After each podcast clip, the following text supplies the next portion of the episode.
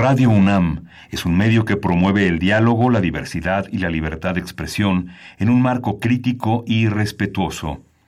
Los comentarios expresados a lo largo de su programación reflejan la opinión de quien los emite, mas no de la radiodifusora.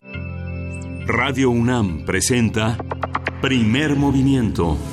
El mundo desde la universidad.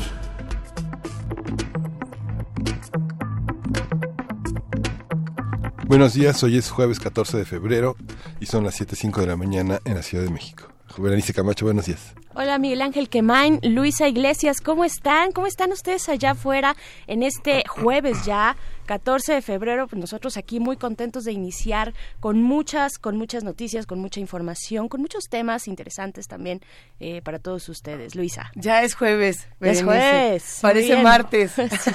sí, parece martes. jueves que parece martes. Sí, en efecto, muchas noticias. Uno ya no sabe ni por dónde comenzar. Hay tanto de qué hablar, eh, pero hay muchas que justamente no pasan por eh, la primera plana, que si las 10 cosas del Chapo y lo que tiene. Hay otras noticias por ahí. Tú tenías una muy interesante. Fíjense que sí, algo que no está saliendo en las planas exactamente, ajá, de los diarios, de los principales diarios, sí, sí, la jornada sacó una nota, una, una nota importante de seguimiento, pero yo creo que, ojo, este tema va a estar próximamente en, eh, pues, en la discusión, en la discusión pública. Se trata de lo siguiente, eh, la ONU, la ONU envió al gobierno mexicano 10 procedimientos especiales por un caso, por un caso eh, de personas indígenas, seis personas indígenas de Tlanixclo, Tlanixco, Puebla, eh, que permanecen encarcelados pues en prisión preventiva ya desde hace eh, varios años tengo entendido que 10 años en prisión preventiva pero manda la eh, este la ONU manda estos procedimientos porque se les acaba de dictar sentencia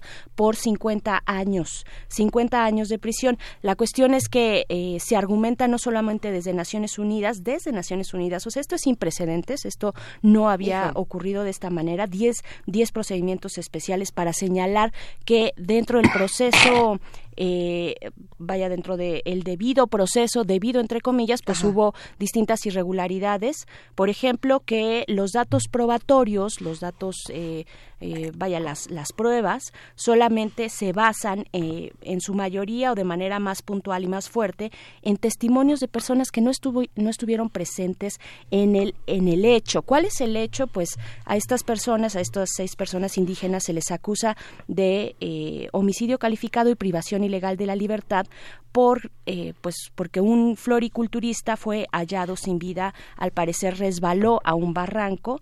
Entonces bueno eh, acusan a estas seis personas indígenas. El tema aquí es ¿Qué tema además sí es un tema es un tema muy duro que va en temas de eh, en términos del debido proceso porque fueron detenidos sin una orden de aprehensión estas seis personas. Hace ya varios años han pasado en prisión preventiva los últimos años. Se encuentran pues en una prisión de alta seguridad, pero el tema es que además ellos son defensores del agua desde hace muchísimos años, desde los años 80, esta comunidad tiene una, un problema por la defensa del el agua, de, de, ese recurso. Ya pues, salió, mira. Ahí está, ahí está el peine, ahí está la situación. Organizaciones eh, defensoras de derechos humanos pues se han, se han congregado en torno a este tema porque efectivamente hay irregularidades, no hay pruebas eh, contundentes, fehacientes, salvo estos testimonios de personas que no estuvieron en ese momento cuando lamentablemente el floriculturista eh, fue hallado sin vida en ese, en ese barranco. Entonces, esto, esto eh, sí le pega bastante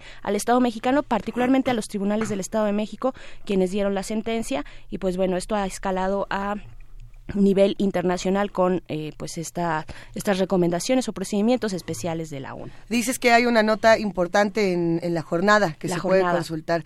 Veamos dónde podemos consultar más información sobre esta nota que sí, no tiene nada que ver con lo que se está dando en las primeras planas y resulta urgente estudiarla y ver qué pasa, qué delicado. ¿Qué pasa? Sí, y pues son seis familias, son seis, eso, eso es una comunidad que se ve muy afectada porque eh, pues la situación de ir a visitar a sus familiares a un reclusorio de a un penal de alta seguridad pues tiene todas las complicaciones que nos podamos imaginar eh, sobre todo tratándose de personas pues que no necesariamente cuentan con los recursos necesarios. Hay hay un trasfondo muy importante eh, que atender en esta en esta nota Y bueno, hablando de notas que también son importantes para la universidad y que también tendríamos que, echarle un ojo, esta es una de ellas.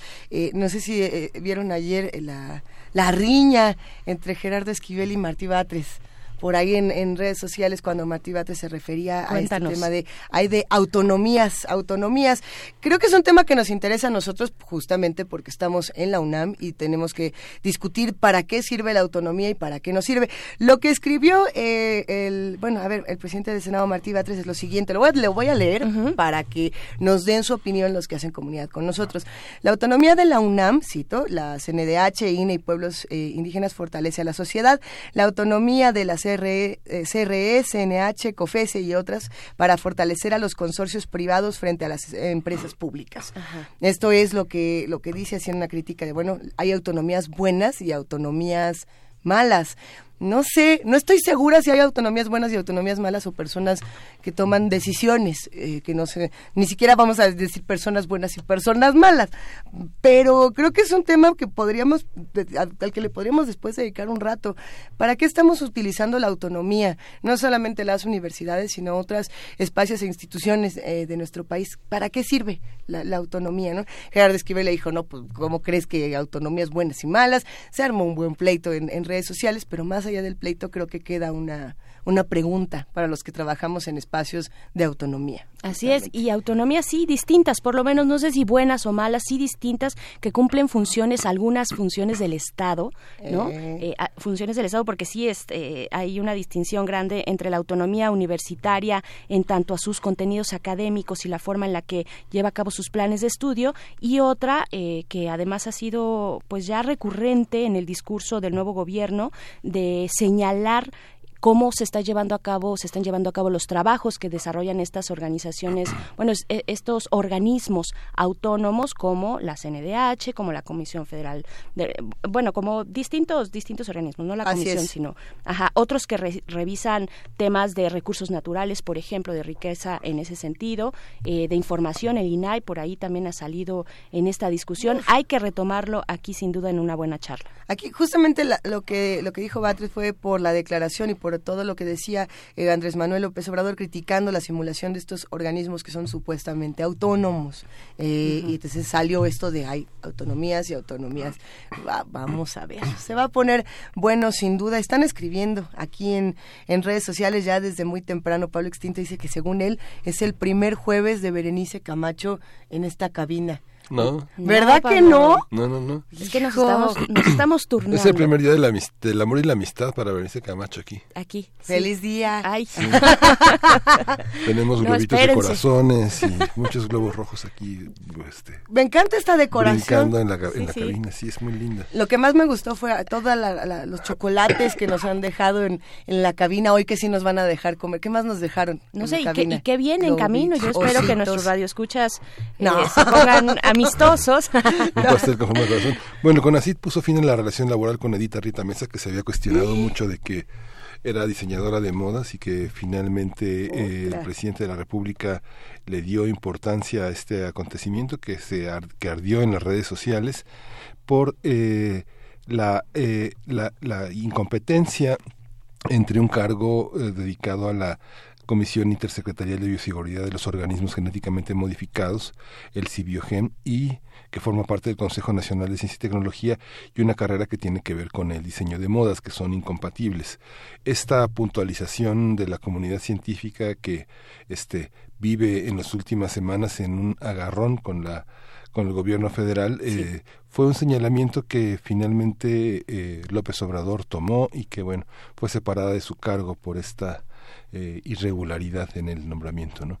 Mucha gente en redes eh, cuestiona a Ana Gabriela Guevara porque eh, la, preparatoria, los estudios de preparatoria son insuficientes para dirigir un organismo como la CONADE, que requiere tal vez mayor preparación académica, mayor preparación profesional.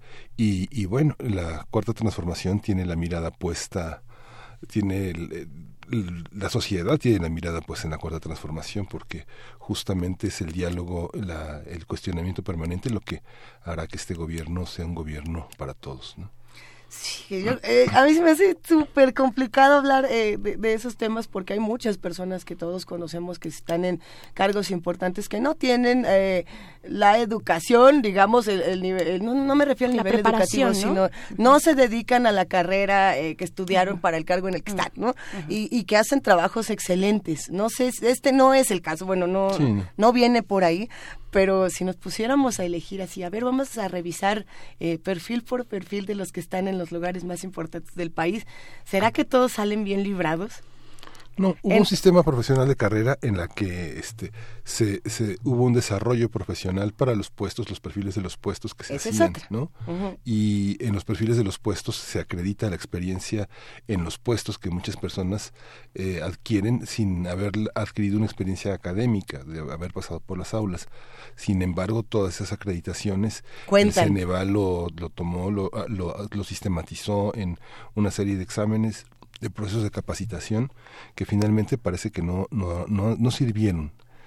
Ha sido un proceso que se ha desechado y que la función pública este, tendría que pronunciarse al respecto, ¿no? Porque justamente los despidos enormes pareciera que son de personas que no sirven para nada, que son parte de la corrupción del pasado y que no tienen ninguna trayectoria que, que, que, ampare su desempeño en la administración pública, ¿no?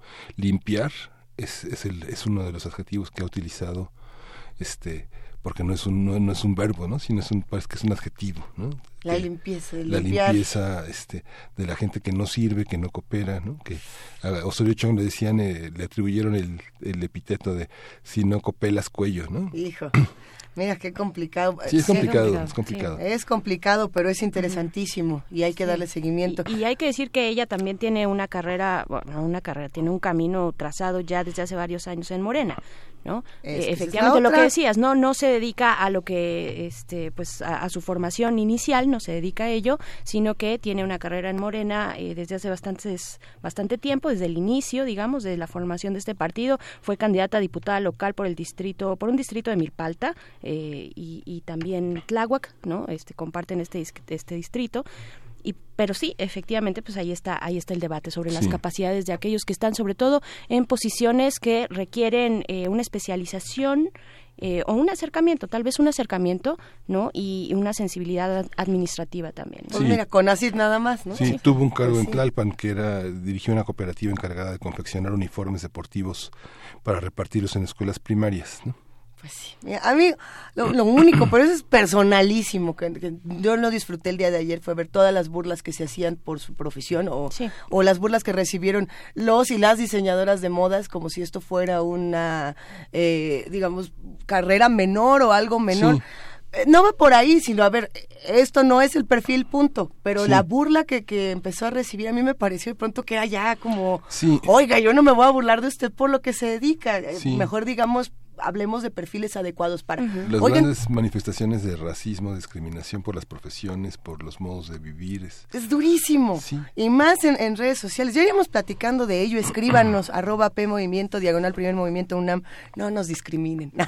Tenemos un programa lleno de información que vamos a platicar el día de hoy. Hoy vamos a tener a Rodrigo Llanes con nosotros. Él es chef e historiador. Ha estado muchas veces en Primer Movimiento. Vamos a hablar de aceites y grasas en la gastronomía. Y también eh, más adelante con Alfredo Dávila, el doctor Alfredo Dávila, investigador del Instituto de Investigaciones Históricas de esta universidad, le damos seguimiento a su charla anterior, La Conquista, Organización de los Pueblos. En la nota nacional, una nota que a mí me parece que ya es muy agradable después de todo lo que estamos eh, experimentando. ¿Qué aves hay en la ciudad? Vamos a tratar de responder esta pregunta con, con Tatiana Berenice Sánchez Rodríguez. Yo dije Berenice Camacho, Tatiana Berenice Camacho, pero no. Es Tatiana Berenice Sánchez Rodríguez. Ella es bióloga, coordinadora del proyecto a nivel nacional, programa de aves urbanas de la Iniciativa para la Conservación de las Aves de América del Norte. En la nota del día vamos a tener los cambios en el CONACYT, vamos a tener el comentario de Julia de Julia Tagüeña, que ahora está en la UNAM, eh, ahora está coordinando, eh, eh, la coordinadora general del Foro Consultivo Científico y Tecnológico. Y ya hacia la última hora de nuestro programa de hoy viene el doctor Alberto Betancourt, después de la poesía necesaria, que, ya te sé toca que me toca. no crean que me va a poner melosa, ni crean que va, que va por ahí. ¿Por qué no? Que no, basta ya, basta ya. No, no, no, sí sabemos y, y, y sabemos que la comunidad universitaria, los jóvenes sí se emocionan, así es que muy bien, muy bien muchachos, nada más eh, hay que hay que tomárselo con calma, por favor. Eh, pero bueno, estará el doctor Alberto Petancourt en nuestra mesa de hoy, Mundos Posibles. Eh, él estará hablando de Andrés Manuel López Obrador, los albores de este nuevo gobierno, sus continuidades y sus rupturas. Yo creo que va a estar bien, bien interesante los ángulos que se puedan ir mostrando acá y sobre todo y más importante aún es lo que ustedes nos puedan comentar en nuestras redes sociales arroba P Movimiento en Twitter, en Facebook, Primer Movimiento. Estamos aquí para atenderles y nos vamos a ir con una primera canción. Sí, bueno, vamos a tener también una, una, pequeña nota sobre los talleres libres de la Universidad de Vinculación Artística del Centro Cultural Universitario Tlatelolco. Vamos a conversar con Magda López, que coordina la unidad de vinculación artística en este centro universitario. La UBA, Magda López. Exacto. Y vamos a oír eh, de Steve Lacey Quartet, The Mystery Song. Está dedicada para los que nos escuchan en Radio UNAM y en las frecuencias universitarias de Chihuahua.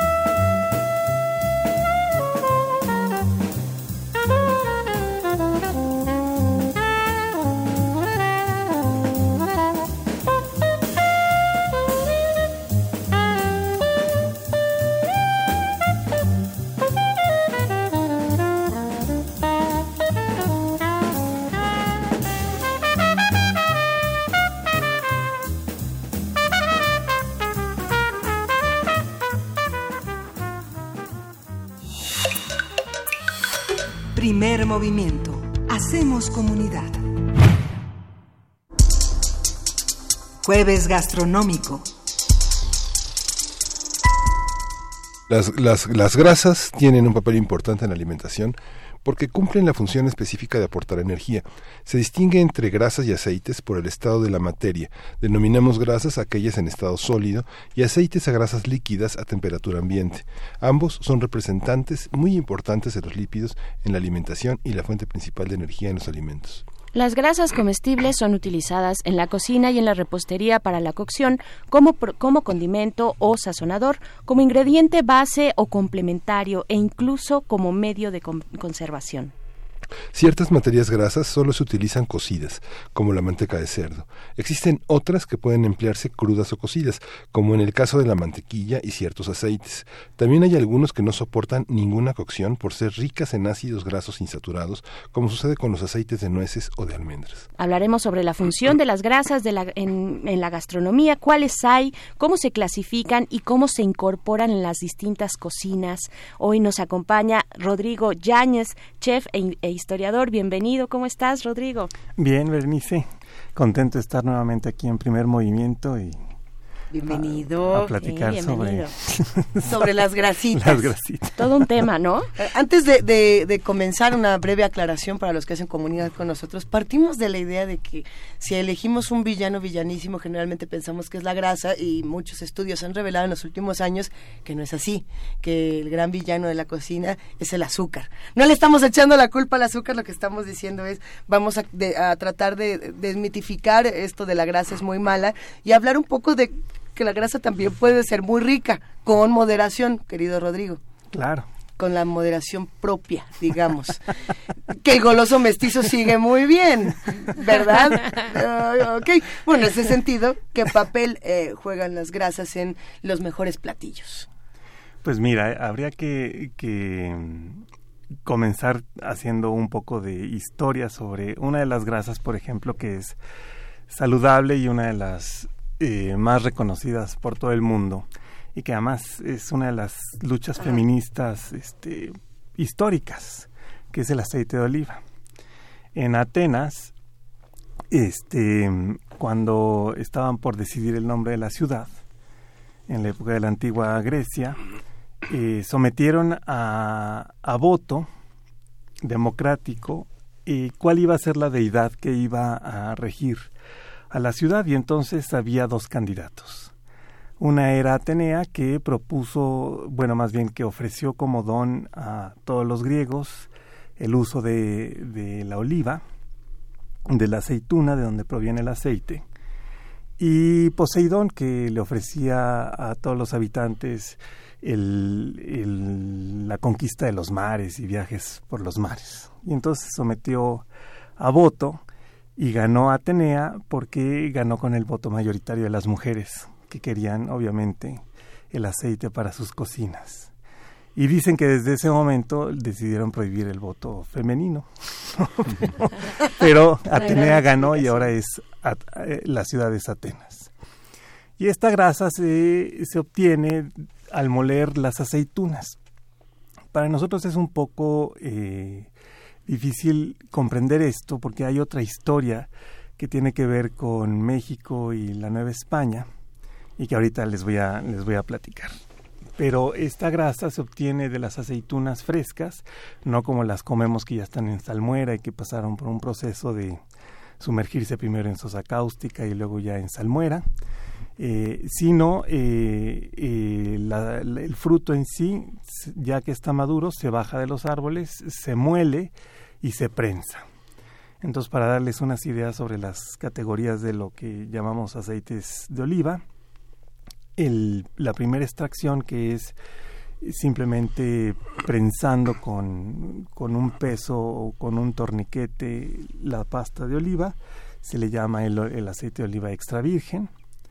Este, luego se vuelve a prensar y entonces eh, ya nada más es virgen. Y hay otro proceso en el cual la pasta se calienta para que suelte más aceite y ese es el aceite de oliva normal que, que se utiliza incluso para freír cosas y que en los países del Mediterráneo es muy común encontrarlos en cualquier mercado o supermercado. ¿Por qué para los mexicanos es un poco ajeno este aceite? Porque como en España se produce gran cantidad de aceite de oliva desde tiempos muy remotos, o sea, desde la época en la que era Imperio Romano y era la provincia de Hispania, eh, se producía aceite. Y entonces eh, se quiso favorecer ese monopolio durante todo el periodo colonial y se prohibió eh, cultivar y procesar la oliva aquí en la Nueva España.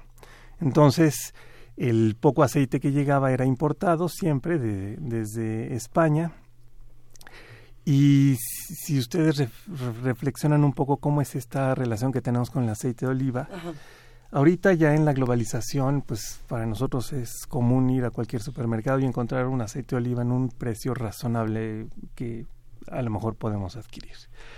Pero si van a los mercados tradicionales van a ver que las botellas de aceite de oliva todavía se venden en ampolletas muy pequeñas. Y esas ampolletas eh, te hacen ver como que era un producto preciado y que solo te dabas el lujo cuando era indispensable ponérselo. Entonces, digamos que una familia promedio, cuando hacía una cosa como bacalao a la vizcaína para Navidades, pues compraba una o dos ampolletitas y se lo echaba. Y siempre vivimos con esa eh, creencia de un producto sofisticado y caro, y por lo mismo eh, no tenemos recetas propias de, lo mexicano hechas con aceite de oliva por esa prohibición que hubo. Y en cambio, lo que sucedió fue que eh, pues lo que llegaron fueron cerdos, ¿no? Cerdos españoles que se criaron muy bien aquí en territorio mesoamericano. Eh, dan buenas camadas, es muy fácil este, tenerlos en el corral. Eh, cualquier sobra de tortilla seca se le echabas a, la porqueriza y se la comían felices de la vida. Y dio una grasa que tiene una relación muy particular con el maíz. Eh, porque en la época prehispánica no, no tenemos todavía el indicio de qué tipo de grasa se usaba. Se ha especulado si era grasa de granos de chía que se molían y se extraía un poco. Eh, hay todavía eh, investigaciones al respecto y no hay nada concluyente de saber qué tipo de grasa había. Pero en el caso de eh, la conquista y la llegada de la grasa de cerdo, bueno, del cerdo y de ahí la obtención de la grasa, pues toda la cultura del maíz se transformó totalmente. Por ejemplo, las recetas de los tamales se hacen con manteca de cerdo batida.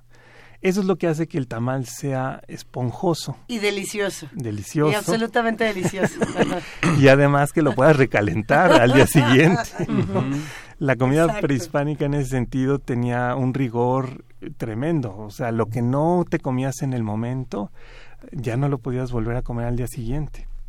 O sea, porque imagínate un, un tamal que no tuviera suficiente grasa, pues lo recalentabas y ya estaba seco.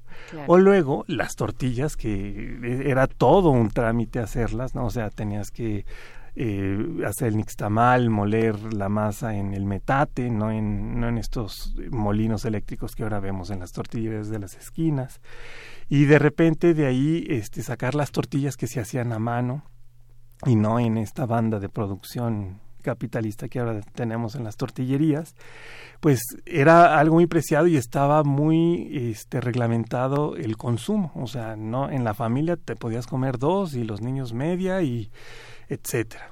Entonces, el hecho de que tuvieras la grasa y que después con esa tortilla seca la pudieras pasar por manteca para hacerte una enchilada, pues era muy práctico y muy sabroso. Preciadísimo. Y, luego si además freías en la, en la grasa de cerdo la, la, tortilla, pues te quedaba un totopo para el chilaquil o para la tostada.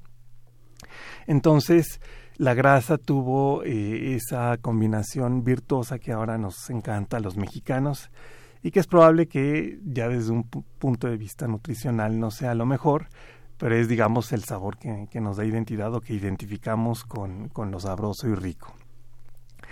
Eh, la grasa en ese sentido para la cocina mexicana es muy importante.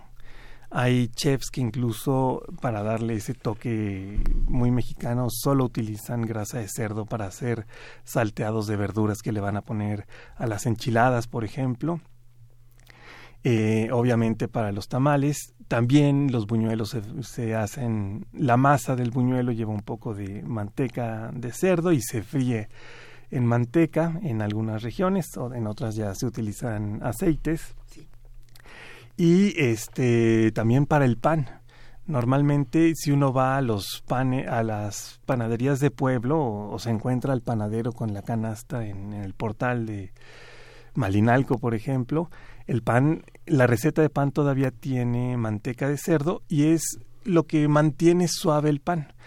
Entonces, para que se den una idea de la diferencia, ustedes compran un bolillo y el bolillo no lleva grasa. Eh, y entonces es un pan que se tiene que consumir después de hornearse y en ese día, porque al día siguiente ya está duro, ¿no? En el caso de las panaderías ya de la Ciudad de México, de las áreas urbanas, todavía es más dramático porque el tipo de harina preparada que se usa para los bolillos tiene un emulsificante que hace que el pan quede más grande y eso hace que entre más aire en el pan y se seque obviamente la migaja.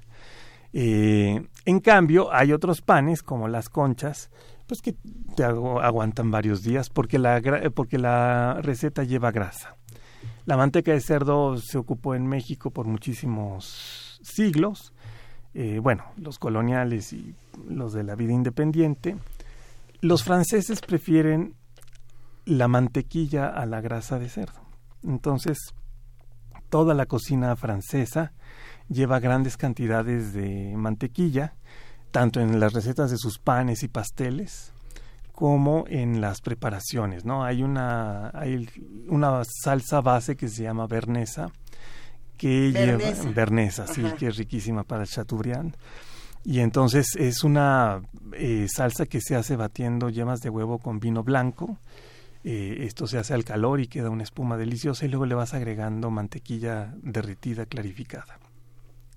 Y es una salsa riquísima y sobre esa misma balse eh, le puedes poner estragón y es la vernesa, o le puedes poner eh, raspadura de naranja y se llama holandesa, y hay otras dos o tres variaciones con esa base, pero es mantequilla pura, ¿no? O sea, en pastelería hay una crema que se llama la crema mantequilla, en donde mezclas en partes iguales mantequilla y una crema pastelera muy dulce, y entonces te queda un merengue de mantequilla muy sabroso que claro, cuando le pones nueces tostadas, almendras tostadas, es delicioso, o esencia de café o chocolate, pues te queda el pastel trufado y es, es muy rico.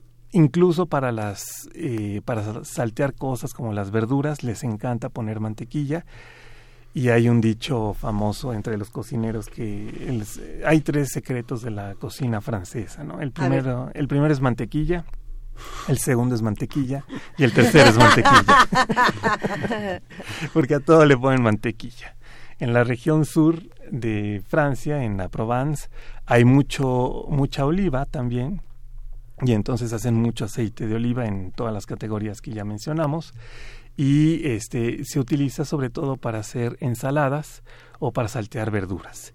Y entonces esto es parte de lo que se llama la dieta mediterránea que fue declarada Patrimonio eh, Inmaterial de la por la UNESCO eh, en el mismo año que la cocina mexicana.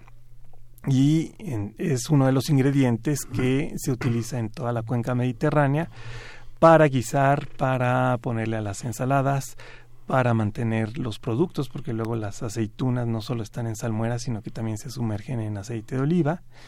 Y es como se considera que a diferencia de la eh, cultura gastronómica del norte de Europa, pues es más saludable con todos los ingredientes frescos y con esta grasa que es, se supone más benéfica para la salud. Con el paso de los años,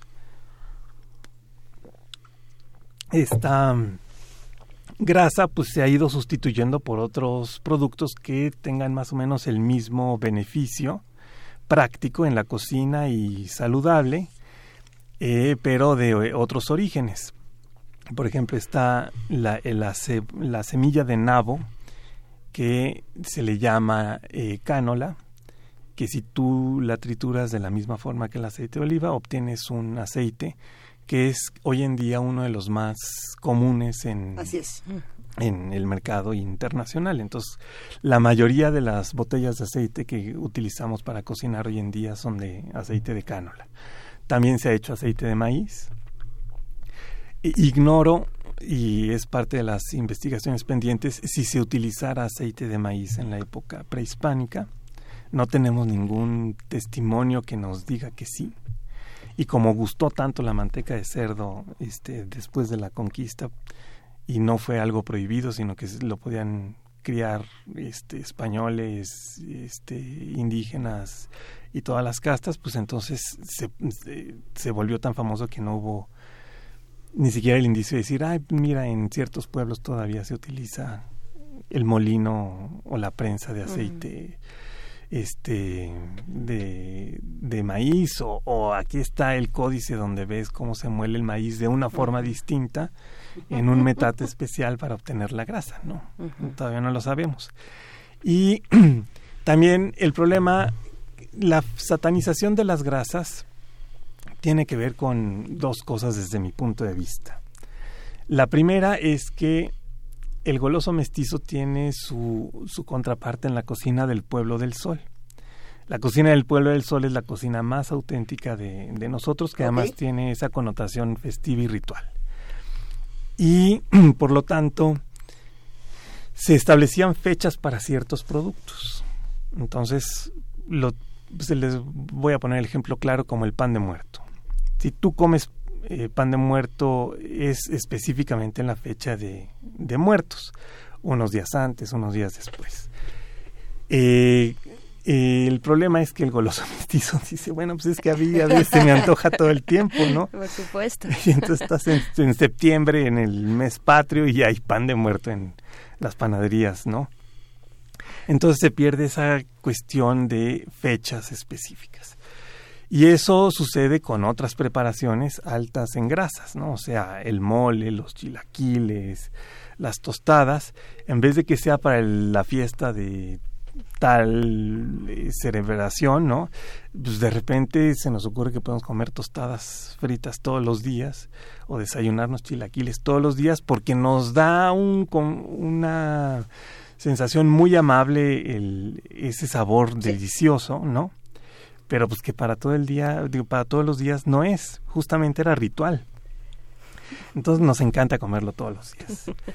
Y lo segundo es que hay otras, otras, otros pueblos que han influido notablemente en nuestra cultura y sobre todo en la alimentación, como la norteamericana, que no tienen cocina del pueblo del sol, ¿no? Para ellos lo importante o lo rico es comer lo que se les antoja, este, con un producto que además sea masivo y popular.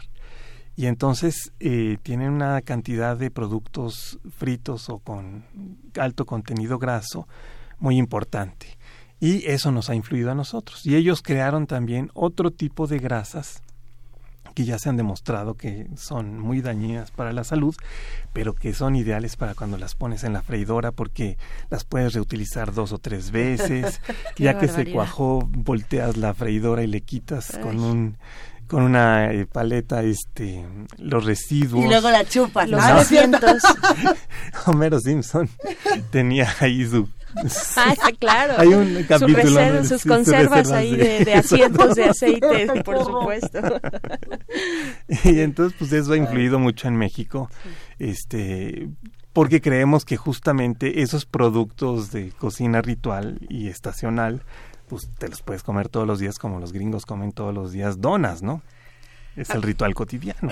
si tuviéramos que elegir un, platillo para ir eh, cerrando a lo mejor esta, esta conversación, un platillo que tú digas, este es el que a mí más me gusta hablando de, de, las tú puedes elegir tu, tu, arma puede ser este manteca de cerdo aceite de oliva tú le eliges. Cuál sería el que para los que están haciendo comunidad con nosotros queda como recomendación probar o preparar en casa pues mira, las vinagretas con aceite de oliva o con aceite de alguna nuez, por ejemplo, los japoneses tienen un aceite de ajonjolí delicioso, buenísimo, y si haces la vinagreta con eso, mm, o con aceite de avellanas que lo venden los franchutes, este, y luego lo puedes encontrar aquí en cualquier supermercado sofisticado, este, es delicioso, ¿no? Porque de repente bañar las verduras frescas, la lechuga o unas hojas de espinaca con esta con este aceite que te da un toque de la semilla es buenísimo. Y si además le agregas la semilla tostada a la a la receta pues es sensacional, delicioso. La mantequilla para el pan y los pasteles es lo mejor eh, intenten evitar hasta donde se pueda el, uso de margarina. La margarina es una grasa de origen vegetal que dicen que ahora ya no es este, de aceite trans y demás, pero tiene un sabor horrible. Entonces, si quieren que unas galletas, un pastel sepan rico, no utilicen para nada esta margarina se lo suplico. La margarina tiene buenas intenciones. Tiene buenas no es su culpa no saber tan sabroso. Pero tiene mala fama, tiene mala fama. Y también, eh, bueno, se nos quedan muchos, muchos este, aceites y grasas afuera. El aceite de coco, ¿no? En este proceso de globalización que hemos, que estamos eh, importando y dialogando con otras culturas culinarias. El aceite de coco, el aceite de aguacate, por ejemplo, cuáles se pueden freír, cuáles no. Pero creo que tenemos ya muy poquito tiempo. Sí, caray. Lo que pasa es que justamente para... está muy sabroso todo para quitarle esa tendencia este, poco sana al, a la grasa, pues la cambias por otra de origen distinto. Y por ejemplo, ahora que veo que se usa el aceite de coco, he hecho con mi hija Regina, por ejemplo, unas galletas de con aceite de coco para sus amigas veganas y fueron un hit para ir, ¿no? Saben ricas, está padre. Y Víctor Hugo Aguilar, el chef de rectoría, una vez frió unos camarones en, aceite de coco y además hizo un aderezo con leche de coco y estaba aquello sensacional, delicioso, ¿no? Para la cocina mexicana, pues miren, eh, en alguna ocasión hice los tamales con aceite de oliva y quedan muy ricos. Eso de, suena bien. de color amarillo, este y es sabroso. Se hace helado con aceite de oliva también. Y la manteca de, de cerdo, pues no la satanicemos, es, es sabrosa. El chiste está en que esté fresca. El problema es que luego se queda en una tienda varias semanas y entonces va arranciando y entonces por eso le da un sabor desagradable, pero eh, normalmente se encuentra fresca y la, los panes de pueblo con la manteca de cerdo son deliciosos, los tamales son deliciosos. Y bueno, pues ya ahora también se puede usar el aceite de canola para el, freír la tortilla para la enchilada y para el eh, chilaquil con buenos resultados, ¿no? O sea, eh, una cuestión importante es que hay que secar bien las tortillas para el chilaquil o para las tostadas eh, para que realmente la grasa penetre un poco menos o se tarde menos en cocer o en tostarse la tortilla, ¿no? ¿Dónde te encontramos? ¿Dónde te leemos, querido Rodrigo Llanes? ¿En dónde andas ahorita? Ahorita ando de mm, esperando a poder reabrir la escuela del goloso mestizo, que estamos terminando ahí la, la obra del edificio donde está nuestra escuela. La escuela ya estaba, la inauguramos, pero desafortunadamente tenemos que esperar a que se repare todo el resto del edificio y tardará uno o dos meses más. Eh, y estoy escribiendo para eh, la revista Con Apetito y en Excelsior también estoy escribiendo, en Pimienta y en Mujeres Más con otros temas que yo le llamo Pueblo del Sol a mi columna y son temas no necesariamente gastronómicos, sino de reflexión sobre la historia y, México. Ah, qué maravilla. Fantástico. Muchísimas gracias, querido Rodrigo. Nosotros nos vamos con un poco de música, imaginando qué vamos a desayunar de todas estas maravillas. ¿Ya desayunaron los que hacen comunidad con nosotros? Nosotros no. Nosotros no. Nada más se nos antojó todo. Muchísimas gracias. gracias, Rodrigo. Vamos a escuchar de Neptuno, Bienvenida al Club.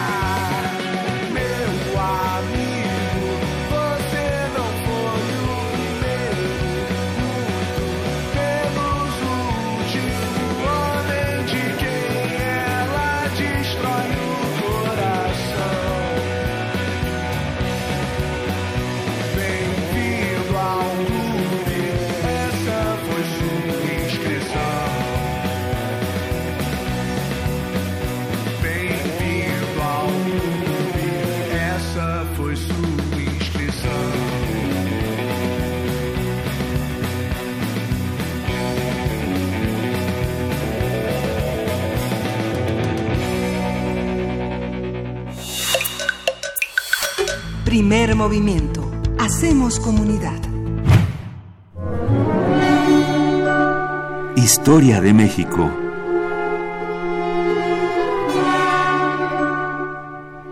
Muy buenos días, querido Alfredo Ávila, ¿cómo estás?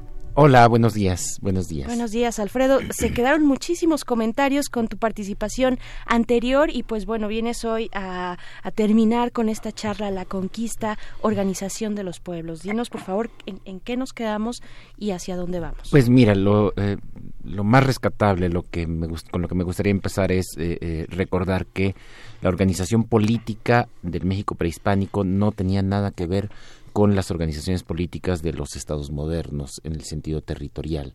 Es decir, no, no hay un imperio mexica que sea como un gran territorio controlado con las mismas leyes, con, con un mismo ejército, con un mismo estado que lo controla todo. No, lo que tenemos son altépetl.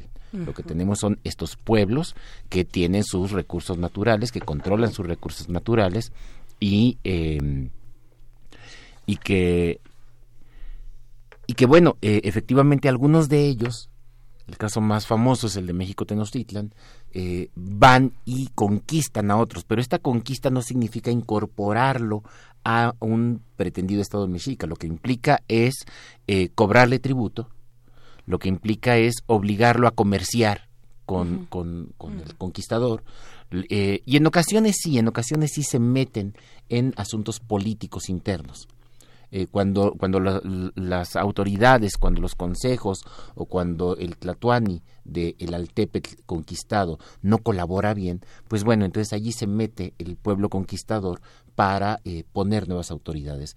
Pero, pero sí quiero que quede muy claro que, que, es una estructura distinta. Estamos muy acostumbrados a pensar en los estados como estas cosas con una eh, frontera bien definida, una territorialidad bien definida, en la que hay las mismas leyes para todos y hay un gobierno centralizado que a veces da cierta autonomía a las comunidades, pero no nadie discute que el gobierno centralizado es el soberano. En cambio, eh, la organización política del México prehispánico es muy descentralizada, es más, eh, se trata prácticamente de pueblos estados o de, para emplear el término que conocemos para la Grecia antigua, ciudades-estados, ¿no?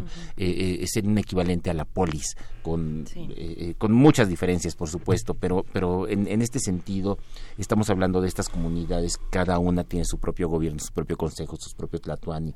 Hay algunos que tienen gobiernos colegiados, como es el caso de la ciudad de Tlaxcala, eh, que no tiene un, un tlatuani, sino que tiene un pequeño consejo, porque originalmente habían sido cuatro altepetl que se unieron, entonces son los cuatro eh, representantes de cada uno de, los altepetl. Esta es la forma de organización.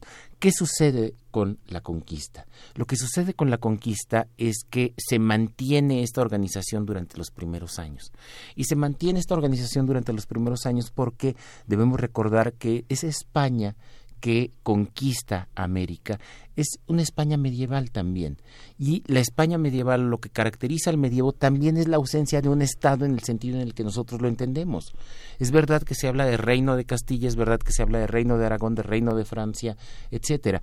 Pero eh, la verdad es que el rey es solamente el individuo que está arriba de una serie de jerarquías territoriales. Debajo de él hay duques, hay marqueses, hay condes, hay eh, señores, señores feudales, señores que tienen control sobre sus dominios, que eh, hacen allí su propia ley, que administran justicia, que eh, cobran impuestos y que eh, también tienen, algunos de ellos o muchos de ellos tienen la potestad de exigir el trabajo de los siervos eh, que están bajo su encargo.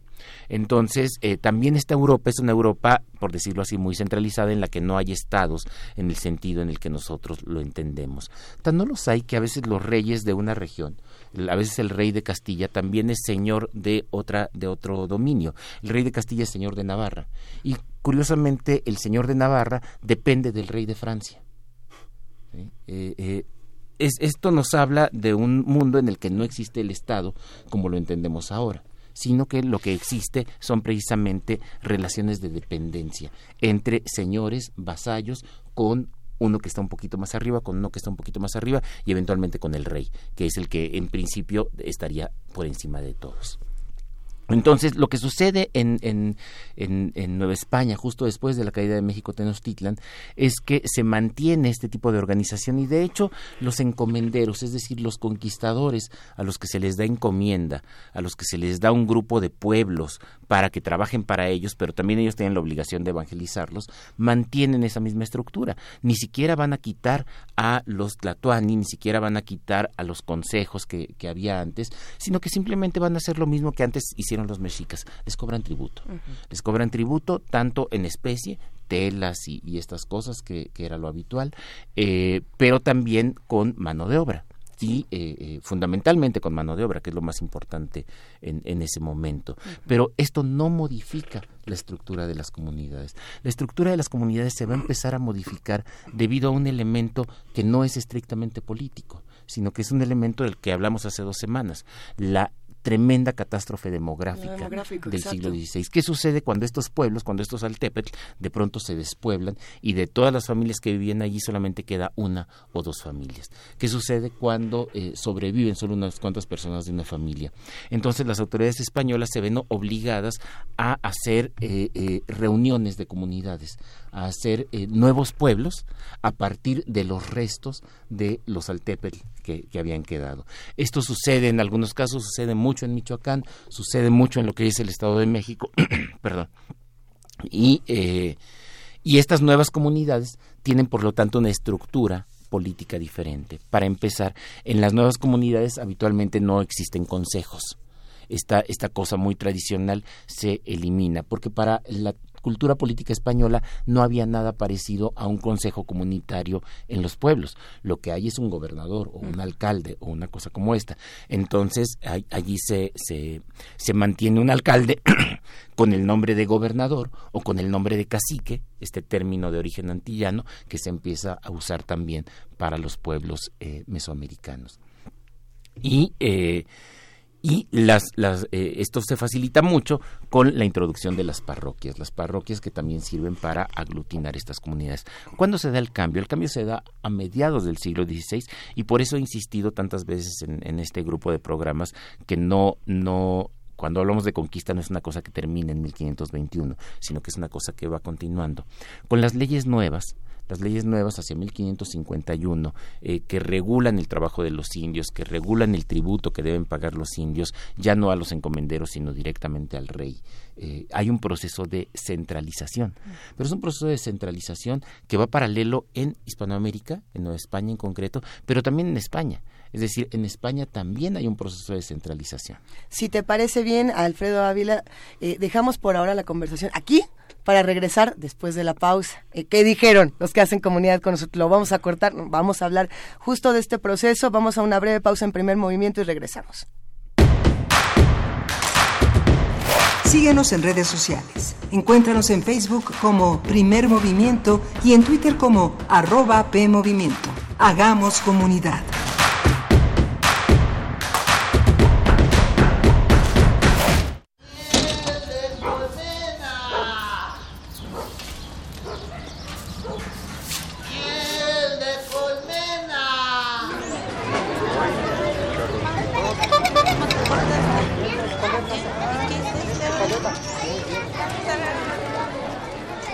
¿Quieres saber qué es lo que estás escuchando? Frida Rebontulet y Luisa Iglesias lo explican para ti en Gabinete de Curiosidades. Todos los domingos a las 2.30 de la tarde por el 96.1 de FM.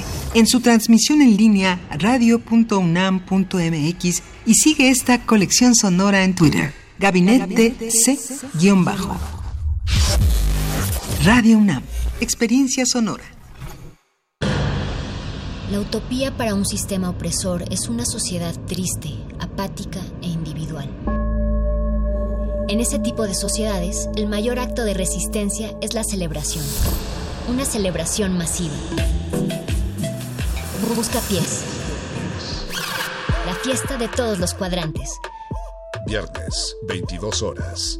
Por resistencia modulada. 96.1 de FM. Radio UNAM. Experiencia sonora. Hola, mi nombre es Renata y después de mucho tiempo, hoy regresé al lugar donde nací. Aquí aprendí a andar en bicicleta. Aquí pasaba las tardes después de la escuela. ¡Ay, Bruno! Oh, mi secundaria, el mercado, mi colonia. Estoy muy feliz de regresar. Y porque mi país me importa, ya actualicé mi domicilio y mi credencial para votar. Tú también notifica al INE cualquier cambio en tus datos y participa en las decisiones de tu localidad. INE.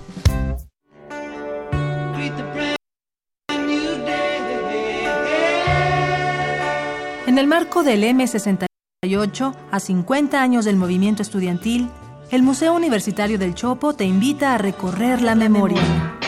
Peñas, pistas de hielo, revistas contraculturales, vanguardia, comunas, conciertos de rock a través de la exposición. Operación Peine y Tijera, los largos años 60 en la Ciudad de México. Revisión histórico-cultural de un periodo en donde el crecimiento urbano de la capital del país, las prácticas artísticas experimentales, los nuevos usos de la cultura del ocio, los movimientos políticos y sociales y los eventos disruptivos del orden público contrastaron con las estrategias autoritarias del régimen para contener los efectos de la modernización del país. Exposición abierta hasta el 17 de marzo de 2019. En el Museo Universitario del Chopo, el M68 se vive.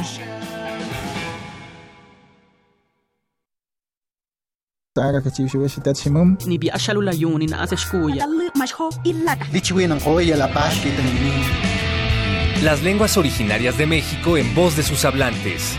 Calme Cali. Tercera temporada. Todos los jueves a las 10 horas por el 96.1 de FM. Retransmisión. Domingos 15.30 horas por el 96.1 de FM. Radio UNAM. Experiencia sonora.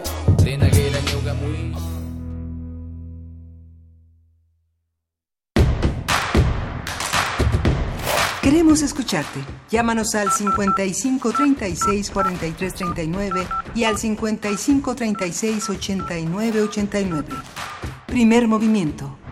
Hacemos comunidad.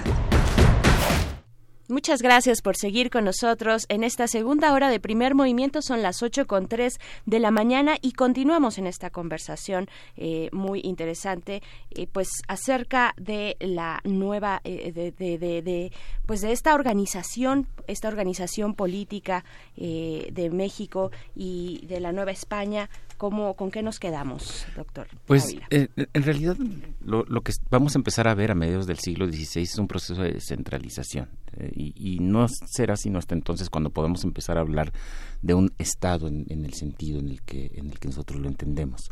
Y, eh, y bueno, esto tendrá muchas repercusiones.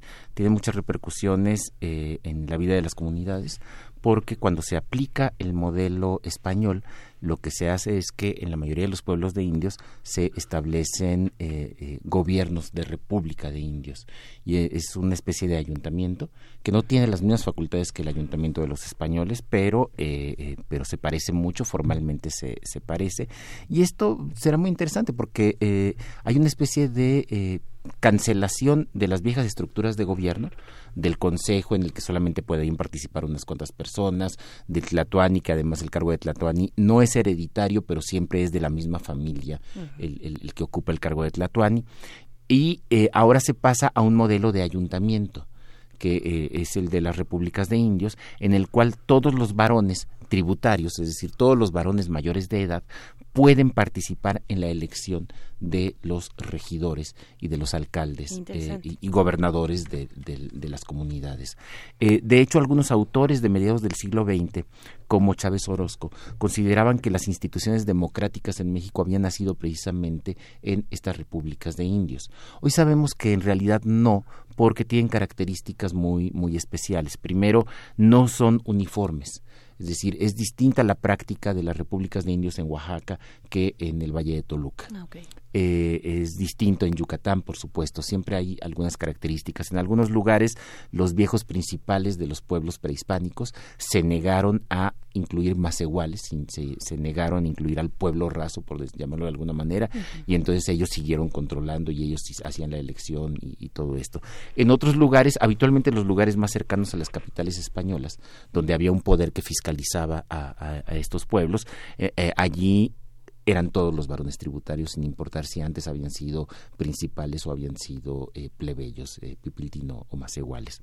Eh, y, esto va cambiando también a lo largo de a lo largo de los siglos. Se empieza a formar por supuesto un, eh, eh, en las comunidades familias que a fuerza de estar concurriendo constantemente a los mismos cargos o repitiendo los mismos cargos pues bueno terminan prácticamente eh, apropiándose de los cargos de los cargos públicos. Pero el principio es bien interesante. La comunidad es la que elige a los cargos y no elige mediante voto secreto también por eso no podemos decir que sea democrático sino que elige mediante asamblea y a mano alzada. Entonces, la mano alzada eh, tiene muchas virtudes, pero tiene el enorme problema de que las minorías suelen quedar relegadas o de plano los que están pensando en una opción minoritaria simplemente votan con la opción mayoritaria para evitar quedar relegados. E, esto favorece la unanimidad dentro de la, dentro de la comunidad, pero impide que haya pluralidad de opciones también dentro de la misma, lo cual también facilitó que a lo largo de los siglos en las comunidades terminara habiendo grupos que terminaron apropiándose prácticamente de los cargos y de las tierras de la comunidad asociadas con esos cargos. Hay tierras que no son de un individuo, no están en usufructo de una familia, sino que están en usufructo del que ocupa el cargo de primer regidor. Bueno, si el que ocupa el cargo de primer regidor siempre es la misma persona, o, eh, o sus hijos. O, entonces, prácticamente esas tierras terminan privatizándose a favor de, eh, eh, de las familias que ocupan estos cargos. Esto sucede mucho en la región del actual estado de Jalisco, en la región de Michoacán, un poco menos mientras más nos acercamos a la Ciudad de México, donde, como dije hace rato, hay mayor fiscalización de las autoridades centrales. Y esto es algo también interesante, porque es en este momento en el que surge o se impone en México una tradición española, que es la tradición de la vara de mando.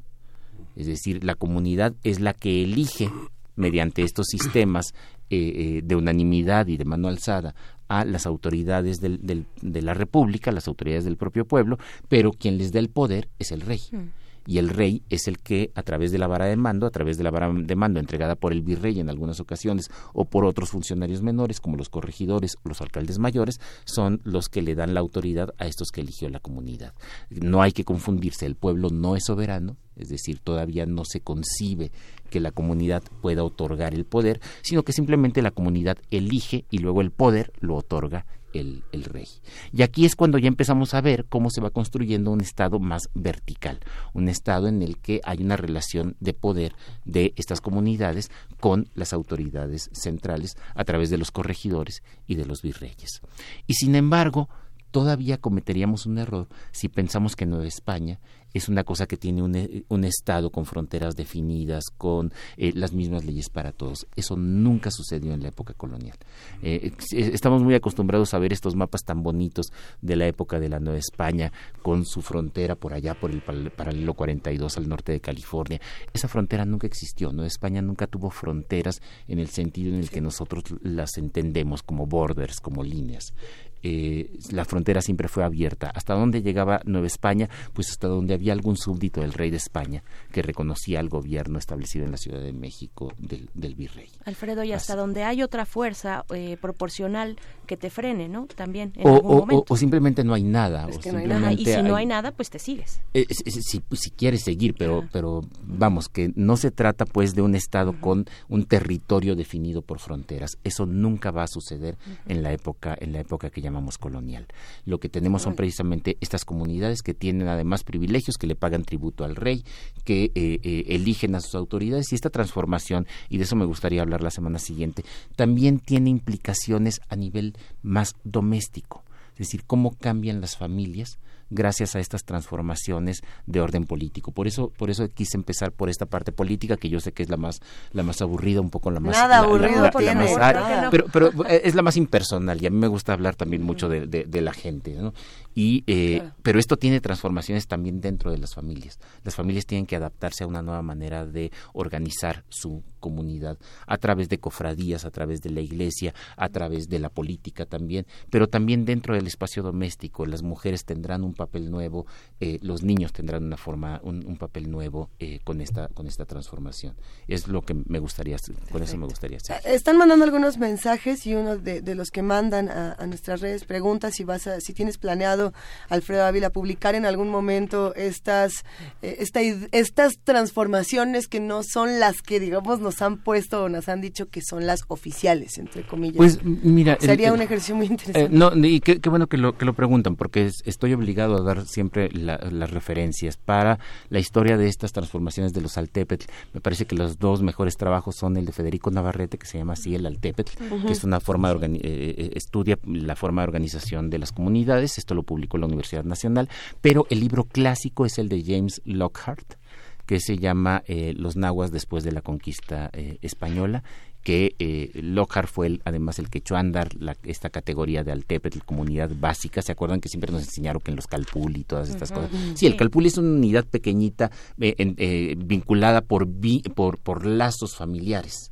¿Sí? Es como clan, sí, pero, pero varios calpulis pueden formar un altepetl y al altepetl nunca nadie le había puesto atención por una simple razón. Estamos muy acostumbrados a usar la terminología occidental para definir estas realidades. Entonces decimos ciudades, o decimos estados, o decimos imperio, cuando en realidad esas categorías son europeas y no tienen mucho que ver. No nos sirven. no, no, nos sirven. O nos pueden servir simplemente para ahorrarnos tiempo, como los españoles. Los españoles llegan a, eh, al territorio que después será Nueva España y descubren que hay un Tlatuani por allí en Zempoala y dicen, ah, es un cacique, porque los acaban de ver en, en el Caribe y luego descubren que hay un Tlatuani en otra comunidad y dicen, ah, es un rey, porque tienen la referencia del, rey de España. Y luego llegan a Tlaxcala y allí no hay un rey porque es un, es un, gobierno colegial, ah, es una república, ¿sí? que tiene un senado. Y luego descubren que hay un Tlatuani que es el más eh, eh, eh, importante de los Tlatuani de la región, porque es el que ha conquistado media Mesoamérica, que es el de México, que además es Huey Tlatuani, es decir, Gran Tlatuani, y dicen, ah, este es emperador y por lo tanto todo lo demás es su imperio. Y entonces así es como, como terminas trasladando no solamente eh, la real, no, no, solamente las palabras, sino la realidad. Y terminamos imaginándonos un imperio mexica como si fuera un imperio eh, europeo. Y peor todavía, cuando los españoles decían esto estaban pensando en el imperio romano. Cuando nosotros de pronto decimos imperio mexica, ya estamos pensando en el imperio español o en el imperio ruso, como si fuera un, un, equivalente. Y no tiene nada que ver con eso. Mucho menos de la modernidad, ¿no? Además. Pues bueno, sigamos, sigamos estas charlas, muchos comentarios en nuestras redes sociales que dejaremos para la próxima ocasión. Muchas gracias por estar acá, doctor Alfredo Ávila. Bueno, gracias chicos. Y nos despedimos con música, Miguel Ángel. Sí, vamos a escuchar esta composición de Álvaro Carrillo que eh, las hermanas García hicieron eh, inmortal, que sea para mí. ¿Te sabes la historia de, ¿Eh? esa, joyita sonora? bueno, esta, esta pieza nos la regaló Discos Corazón, les mandamos un gran abrazo. Álvaro Carrillo fallece en un accidente de carretera fatal, eh, por muchas razones distintas. Y los hijos eh, de Álvaro Carrillo le piden a las hermanas García, cuando es el momento de, del centenario de este personaje, que la, que la reinterpreten, que la interpreten. Y bueno, el resultado es este, que a mí se me hace bellísimo. Venga de.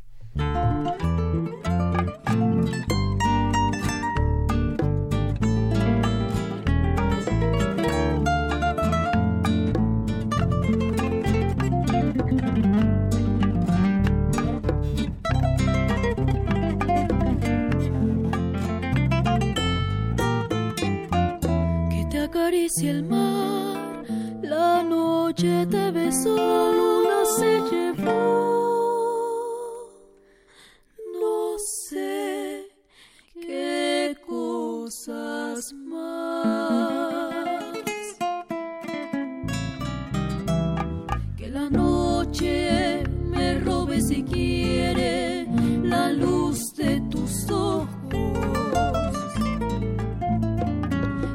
Lleve tu nombre cantando la espuma del mar.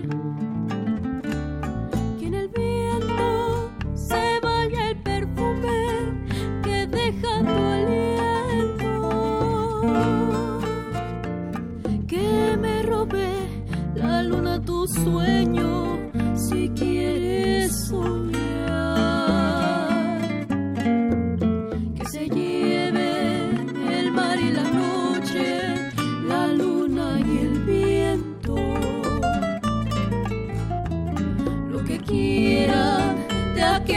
nunca será para mí.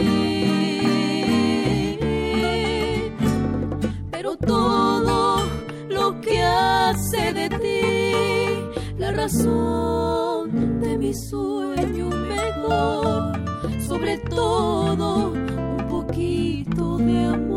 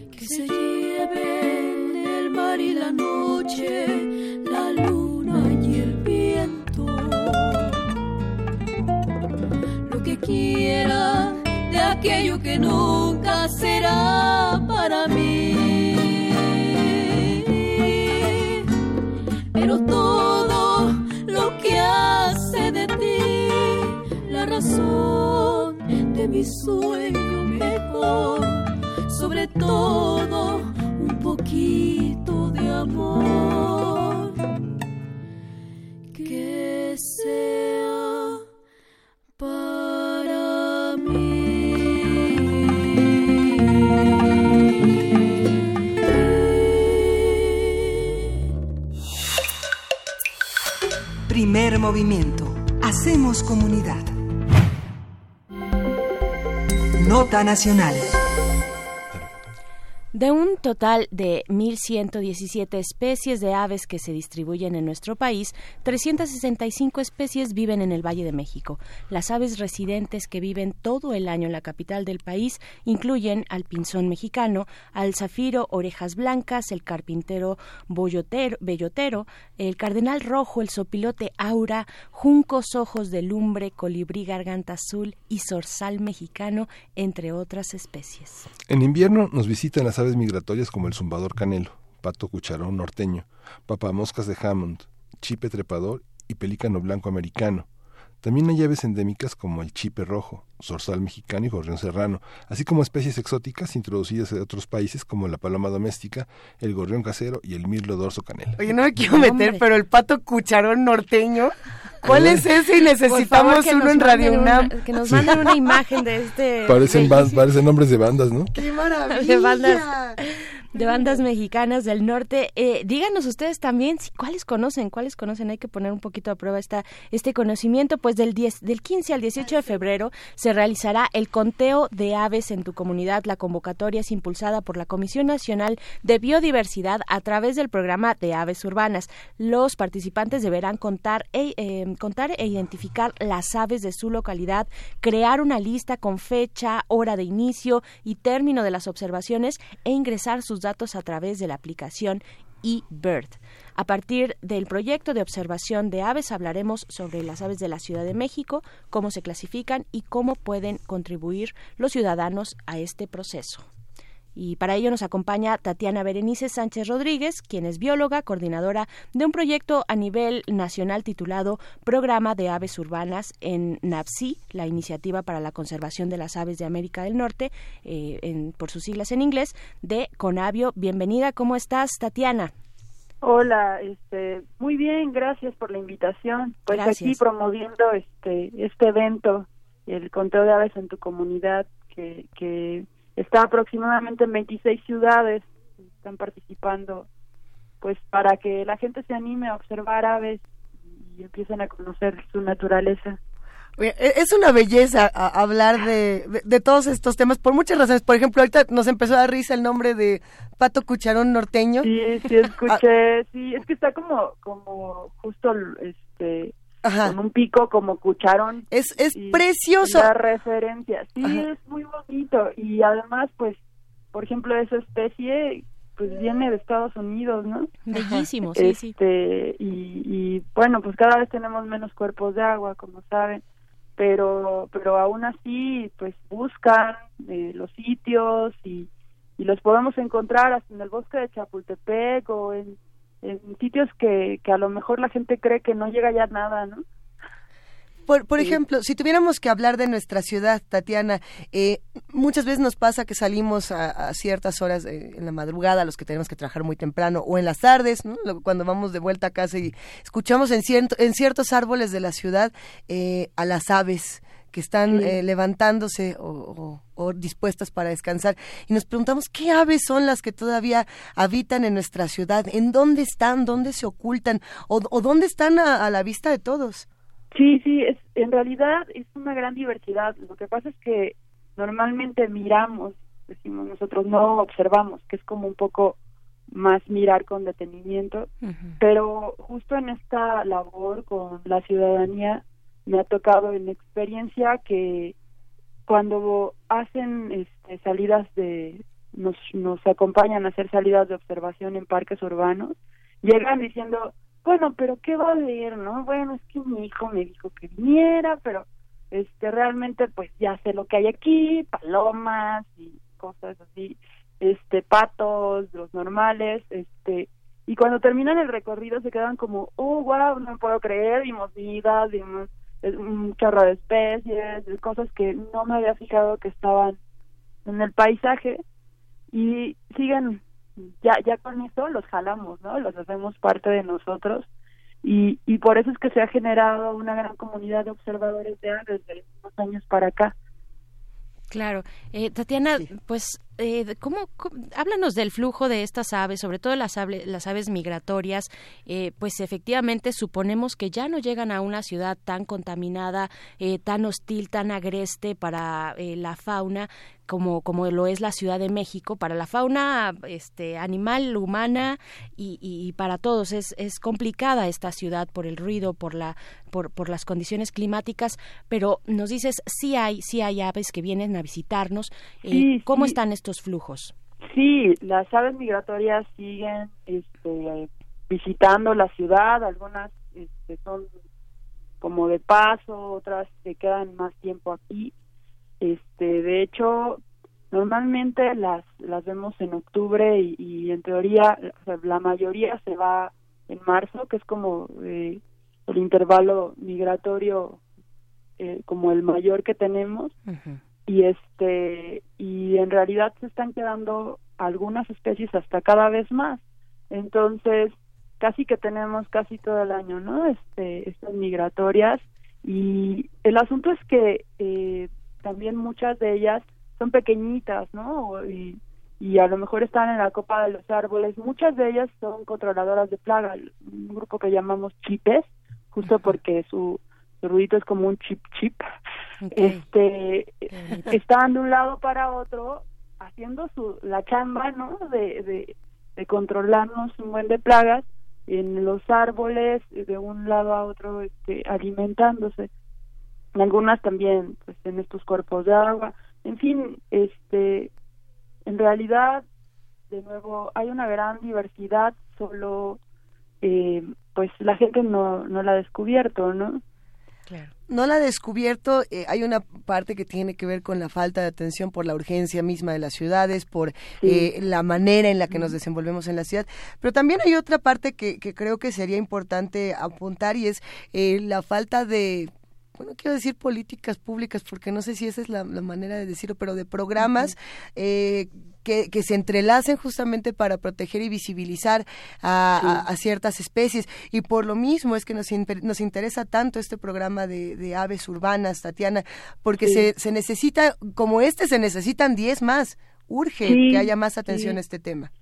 Sí, este, eh, tengo que decirles que el programa se hace a partir de voluntarios a nivel nacional. Tenemos 54 ciudades ya participando, o sea, es gente que está tomando su tiempo libre este para para que la, los ciudadanos conozcan más, ¿no? De, de, de, la naturaleza por medio de las aves.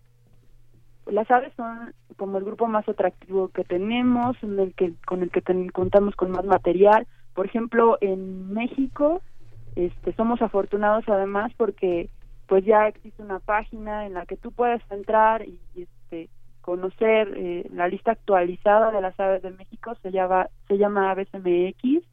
Eh, también tenemos ya, este, si, si no tienes una guía, un libro, ¿no? A la mano, tenemos para celular ya una aplicación que se llama Merlí, este de libre acceso este Merlin igual Merlin Merlin ah Merlin ajá. Tenemos también para para hacer y además eh, perdón es una aplicación que no importa que tú seas este neófito en el tema, ¿no?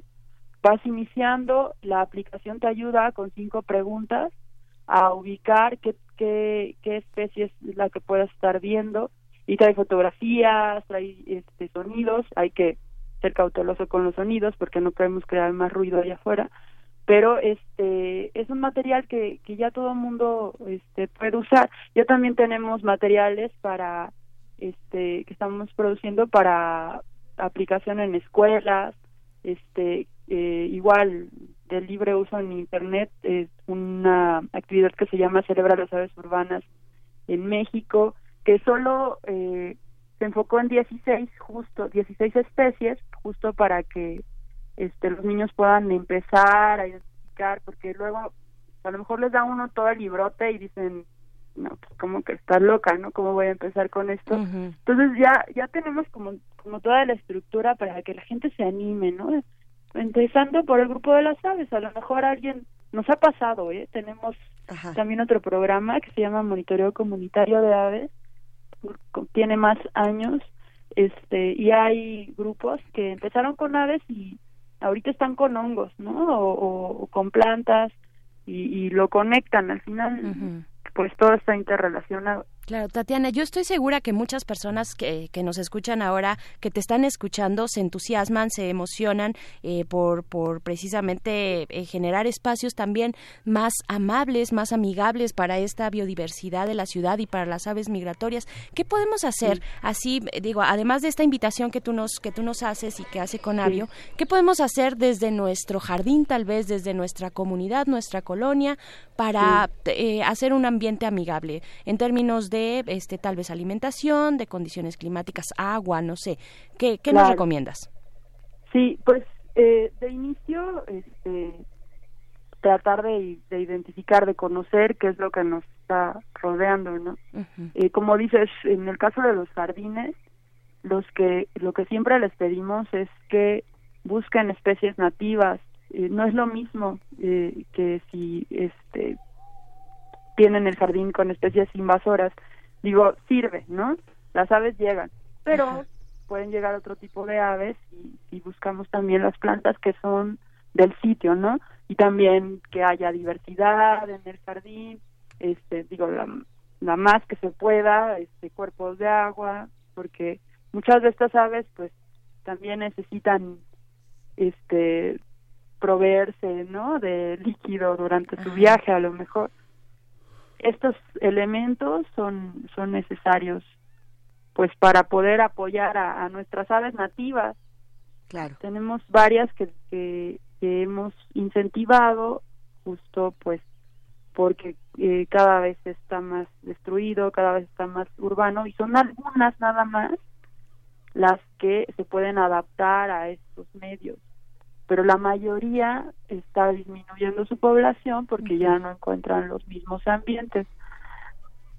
Entonces podemos echar mano de esos elementos. Entonces, si en tu colonia sabes que hay un árbol antiquísimo, este, que, que además observas que muchas aves llegan a él y están tratando de, de quitarlo de en medio porque a lo mejor estorba, pues a lo mejor tienes otros elementos claro. para defender ese árbol, ¿no? A ver, por aquí ya, ya están saliendo algunas eh, especies, algunas aves, porque por cierto hay que agradecerle a Oriel Gams que ya llenó la, colmó la cabina de pájaros y por ahí los podrán escuchar los que hacen comunidad con nosotros. Eh, y salieron dos que, que, creo que sería importante mencionar brevemente. Eh, Tatiana, el tema de las palomas en, en, nuestra ciudad y el tema de los colibríes, pensando por ejemplo en cómo afecta la polinización si nosotros alimentamos a ciertas especies, como es el caso de los colibríes, que si les dejamos la la, mielecita, pues ya no, no continúan con estos procesos de polinización. ¿Es, es cierto, no es cierto? Cuéntanos un poco de estas dos. No, este, eh, también les está afectando, ¿no? Que no haya plantas con flor de estas tubulares justo de las que se puedan alimentar o los colorines sirven muy bien este para acercar colibrís en fin este justo está disminuyendo las palomas bueno, depende de qué especies, este, hay algunas que están invadiendo, ¿no? La normal es esta Columba lidia, la, la paloma doméstica, que ya tiene décadas aquí y pues se, se adapta muy bien. Y, y lo que lo que se percibe, digamos que lo que de inicio la gente puede ubicar eh, con lo cómo está pasando es que cada vez que vemos eh, estos estos palomas domésticas pueden ser lugares de especies nativas, ¿no? Entonces imagínate cuántas hemos desplazado. Así es. Sí, hay comentarios en, en redes sociales, eh, por supuesto, eh, desde la contemplación. Por ejemplo, Fernando Sansores nos dice, lo que no tenemos los modernos de la ciudad, paciencia, tiempo y capacidad de contemplación. Mm, eh, Iván, Iván Vega Millán dice, qué tema tan interesante, por favor, repitan el nombre de las apps. Y de pasada, Tatiana, compartir más de cómo nos podemos sumar, que son parte de los otros comentarios, al programa de Aves Urbanos, todos los, los que están por acá que se quieren unir. Pues pues mira, en Ciudad de México el principal eh, grupo que está conectado con el programa de aves urbanas se llama Guameros Pajareros, tiene Facebook, búsquenlo y ellos hacen eh, eventos cotidian, cotidianamente, perdón. Este fin de semana va a ser el conteo de aves en tu comunidad y la gente puede participar, ¿no? A veces a lo mejor el lugar te queda muy lejos, puede ser que, que a la próxima eh, ubiquen alguno que les quede más cerca, pero entonces van a van a poder ser dirigidos por por gente que tiene experiencia y que les puede dar más información, les puede ayudar a identificar al, a las aves. Muy bien. Entonces tenemos que del 15 al 18 de febrero se va a realizar este conteo de aves en tu comunidad. La convocatoria es impulsada por eh, la Comisión Nacional de Biodiversidad. Eh, ¿A dónde nos acercamos particularmente para este conteo, Tatiana? Pues mira, lo está convocando Cornell, este, y tienen también en la página principal cómo es que se realiza. Este, y eh, nosotros en la página de Facebook del programa de aves urbanas tenemos eh, todos los eventos de estas 24 ciudades que están participando este para que eh, chequen exactamente dónde va a ser, eh, donde quiera que se encuentren. También este otro panorama que dan las aves es pues bueno, si si vas a salir este fin de semana a turistear a algún otro sitio, ¿no? Puede que por medio también de la naturaleza con, conozcas más el lugar, ¿no?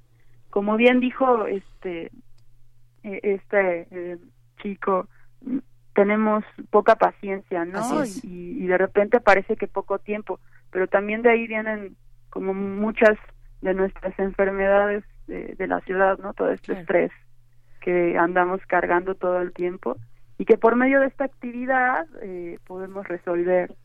Así es. Claro.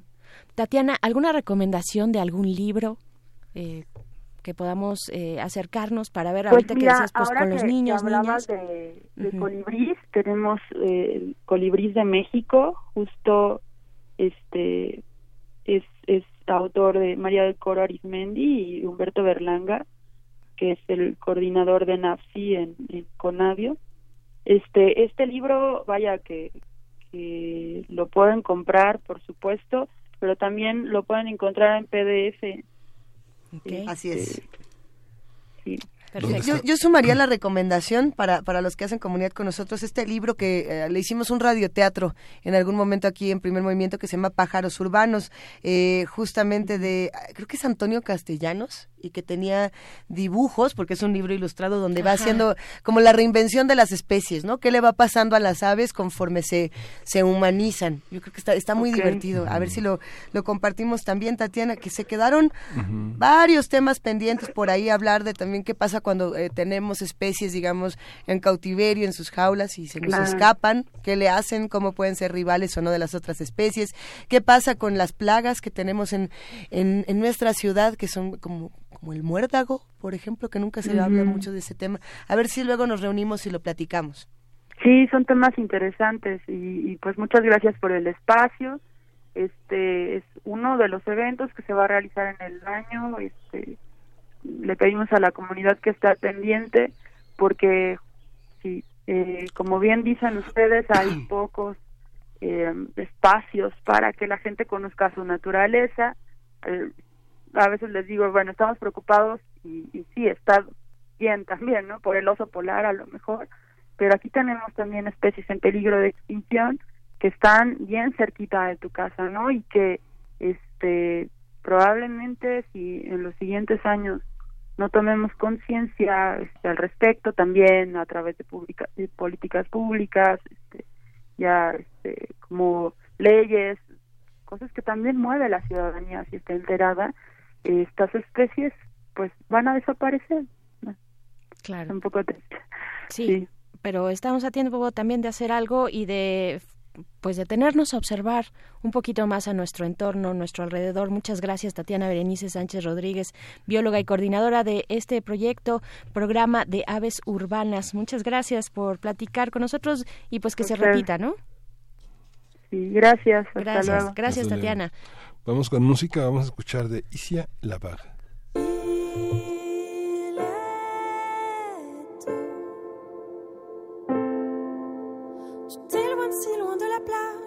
Soudain comme un mirage. Oh. Les coraux transpercent la chair de tes flancs, tu disparais dans les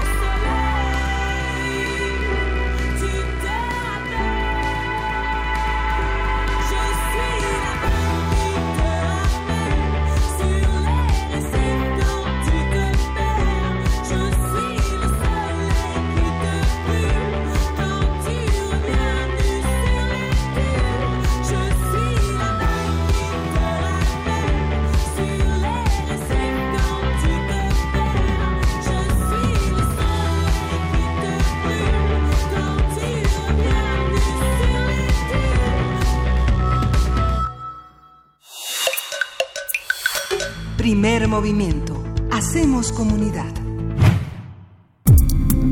Nota del día. Ana Lilia Rivera, senadora de Morena, presentó la semana pasada una iniciativa para reemplazar a la actual ley de ciencia y tecnología que se expidió en 2002.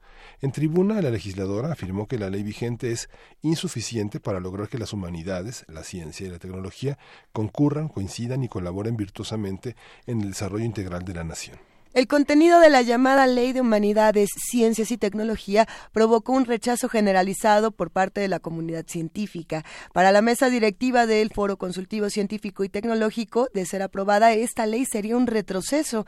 En un comunicado, sostuvo que la iniciativa centraliza y concentra la toma de decisiones del sistema de ciencia, tecnología e innovación. Vamos a ver. También contempla la desaparición de organismos encargados de definir las políticas y consultas en la materia, así como del propio Foro Consultivo Científico y Tecnológico, el Consejo Consultivo de Ciencias, la Coordinación de Ciencia, Tecnología e Innovación de la Oficina de la Presidencia de la República, entre otras.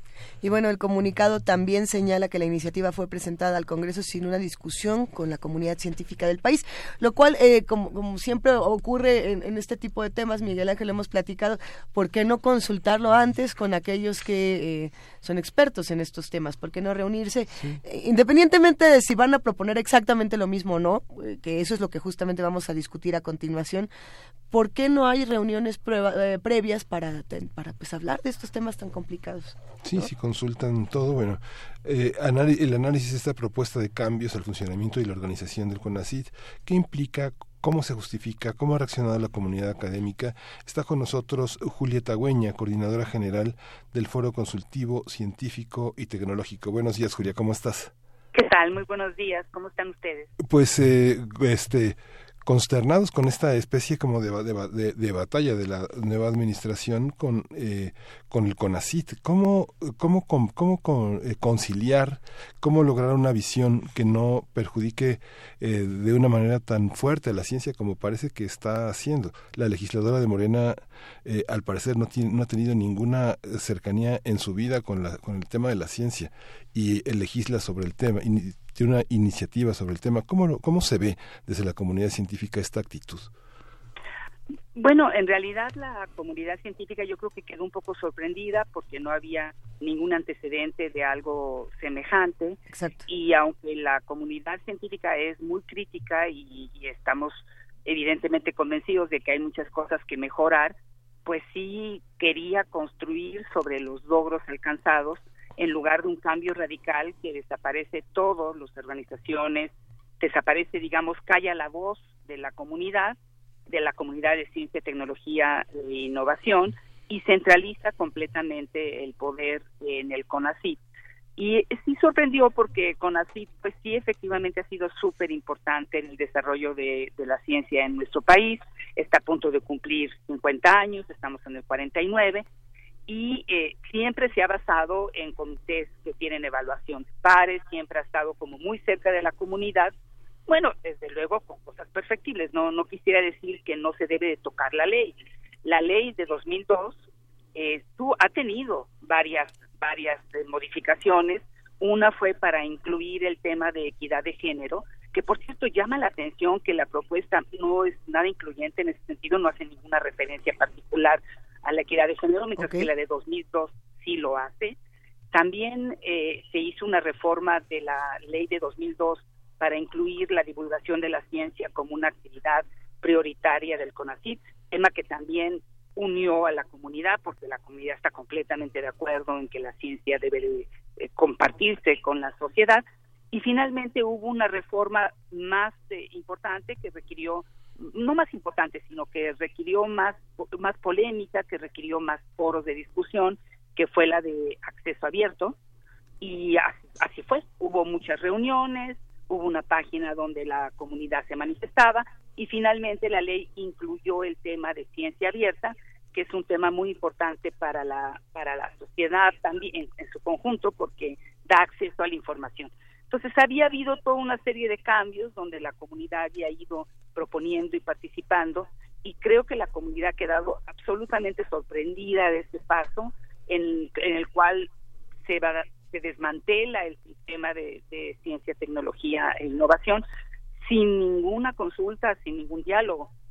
Entonces, bueno, creo que lo primero fue sorpresa, lo segundo fue, bueno, hay que manifestarse, desde luego el foro donde están representadas todas las instituciones de ciencia, tecnología e innovación, las todas firman este, este, esta declaración, este comunicado. Y bueno, pues eh, la ventaja que yo veo en todo eso es que ha generado pues unión en la comunidad, lo cual es fantástico, ¿no? Porque pues todos estamos como muy interesados en que haya discusión, en que haya, que se aporte a la sociedad eh, con ideas y con una discusión abierta y, libre. Entonces, bueno, esa es, así es como están las cosas. Estamos esperando que estos foros de discusión se abran y, y desde luego nos interesa mucho que los medios estén muy enterados de todo esto y le den seguimiento al tema de ciencia y tecnología en nuestro país. Claro. Eh, Julia, te saluda Berenice Camacho. Buen día. Hola, Eh, Berenice. ¿Qué tal, Julia? Oye, eh, pues cuéntanos un poco más sobre el Foro Consultivo Científico y Tecnológico. ¿En qué consiste? ¿En qué consisten estos organismos? Eh, pues, eh, ¿cuál, es, ¿cuál es su función y cuál es la lectura que ustedes están dando frente a estas decisiones del legislativo, no? También del ejecutivo, sus comentarios respecto a este tipo de organismos. Eh, ¿qué, qué, qué- ¿Cuál es la función que tienen? Bueno, el, el foro consultivo, eh, de hecho, se crea eh, justamente en la ley de 2002 con otras inst- instancias que no, no vamos a comentar en este momento, muy importantes también. Eh, el foro consultivo reúne a toda la comunidad de ciencia, tecnología e innovación porque su mesa directiva está constituida, por un lado, por las instituciones más eh, importantes de educación superior, eh, bueno, incluida ANUYES, que las reúne a todas, las academias, eh, desde la Mexicana de Ciencias, la de Lengua, porque estamos hablando de la ciencia en su, en su visión más amplia, que por supuesto incluye humanidades. El, em, también están las cámaras industriales y además, y eso me parece muy importante, hay tres representantes de la comunidad del Sistema Nacional de Investigadores que llegan al foro después de una elección en la comunidad. Entonces, eh, si te das cuenta, el foro reúne todas las voces de la comunidad de ciencia, tecnología e innovación y eh, su misión, bueno, primero es un espacio de encuentro de la comunidad, pero su misión es efectivamente que sea un espacio independiente, no es que sea una institución autónoma como organización, pero es autónoma en el sentido de que manifiesta la opinión que tiene la comunidad y eh, es un órgano efectivamente consultivo, como su nombre lo dice, por un lado de la propia comunidad, del CONACYT y de las cámaras y también de la propia presidencia. Esa es la misión que tiene el, el foro y mm, pues lo ha cumplido, lo ha cumplido brillantemente. El foro tiene 16 años, ha tenido ya cinco eh, coordinadores, yo, yo soy la sexta. Eh, de hecho, eh, hemos estado en contacto en todo esto porque sentimos que es muy importante que todos le contemos a la sociedad la importancia del foro, los logros que ha, da- ha tenido el foro para la comunidad. Claro. Esta visión un poco persecutoria de las políticas de CONACIT, ¿qué, qué significa? Digamos que ha habido una gran expresión a- a- hacia la opinión pública de, este, de una especie de lujo en el que eh, viven lo- los investigadores, eh, retribuciones que son que no son que no forman parte de sus salarios. Toda esta eh, cuestión que es, es es confuso frente a la opinión pública pensando como si hubiera una comunidad científica llena de prebendas llena de este de ventajas eso eso existe No, pero por, por supuesto que no, la comunidad científica es una comunidad muy, muy ética, muy trabajadora, muy entregada al beneficio de nuestro país, pero además es una comunidad que cree en la crítica, en la reflexión, no es una comunidad homogénea, hay muchas posiciones, pero todos tienen en común, yo pienso, esta, esta visión que te da la ciencia de, de pues de pensar en forma racional, de basar tus decisiones en hechos. Yo creo que la comunidad científica puede aportarle mucho más de lo que ya está aportando nuestro país, si se le permite hablar, por supuesto. Yo creo mucho en las decisiones tomadas con base en los hechos reales, ¿no? Y yo creo que la, la, lo- la ciencia tiene mucho que dar a los tomadores de decisión en nuestro país.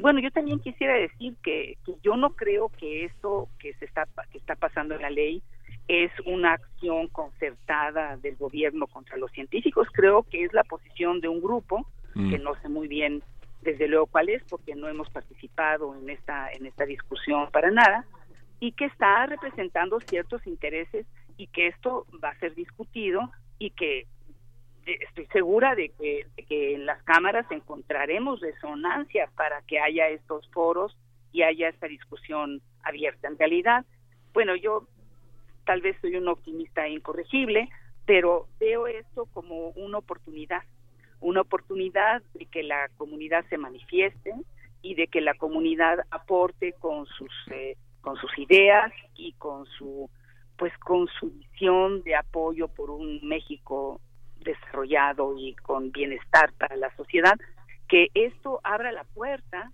a que los científicos participen cada vez más en la toma de decisiones. Claro. Eh, Julia, de seguir esta ley de humanidades, esta ley que se propone, de seguir, digamos, sin demasiadas modificaciones como hasta como está en este momento, eh, ¿qué, ¿qué prevén, cuáles son las previsiones o lo que están ustedes previendo sobre el impacto que pueda tener esta ley en los proyectos de investigación, eh, así amplio y en general? Mira, en, en el comunicado que, que la mesa directiva del foro hace a la sociedad en su conjunto y a los medios, se establecen todos los peligros que esta ley encierra. Pero te los puedo decir en una lista muy, muy breve, rápidamente. Ajá, sí. El primero muy grande es la que corta la libertad de investigación, que es un derecho de la humanidad, o sea, es inclusive un tema de derechos humanos, porque se establece una comisión que va a decidir si una investigación puede o no puede realizarse. Por otro lado, eh, es muy importante detener esta ley respecto a los centros eh, CONACYT, porque esta ley permite que el CONACYT básicamente haga lo que quiera con los centros, lo cual es no no ha sido nunca así. Los centros tienen una independencia y tienen una posibilidad de gestión autónoma y son centros de investigación muy importantes en, en nuestro país.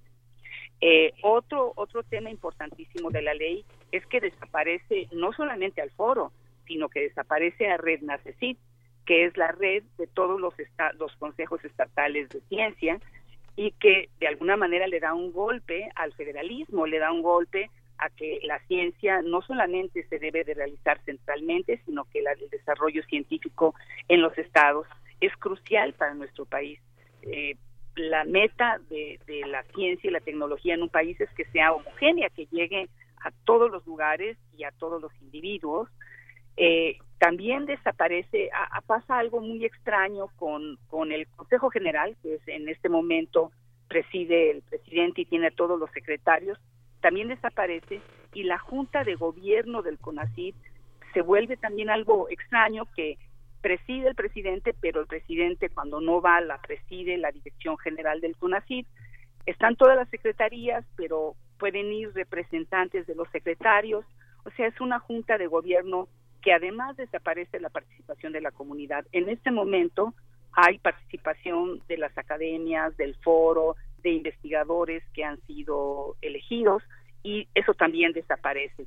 Desaparecen también comisiones que en este momento tienen que ver con la evaluación de los de las líneas y las convocatorias. Eh, deja al CONACYT con un poder absoluto de decisión sobre las convocatorias.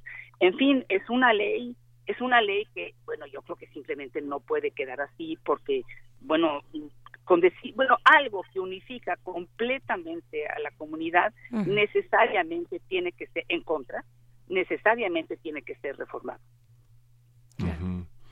Pues vamos a darle seguimiento, este, Julia, a este, a todo este proceso que es complejo. Eh, el foro Sí. consultivo.org.mx tiene la información Tiene, por detallada. supuesto. Y además hemos puesto ahí algo que muy pronto concretaremos y es que el foro, siguiendo su vocación, va a organizar foros donde hablaremos, por supuesto, no solamente de la ley, hablaremos del Plan Nacional de Desarrollo y del PECITI, que es el Plan de Ciencia, Tecnología e Innovación Transversal de nuestro país, porque la ley, de hecho, mandata al foro.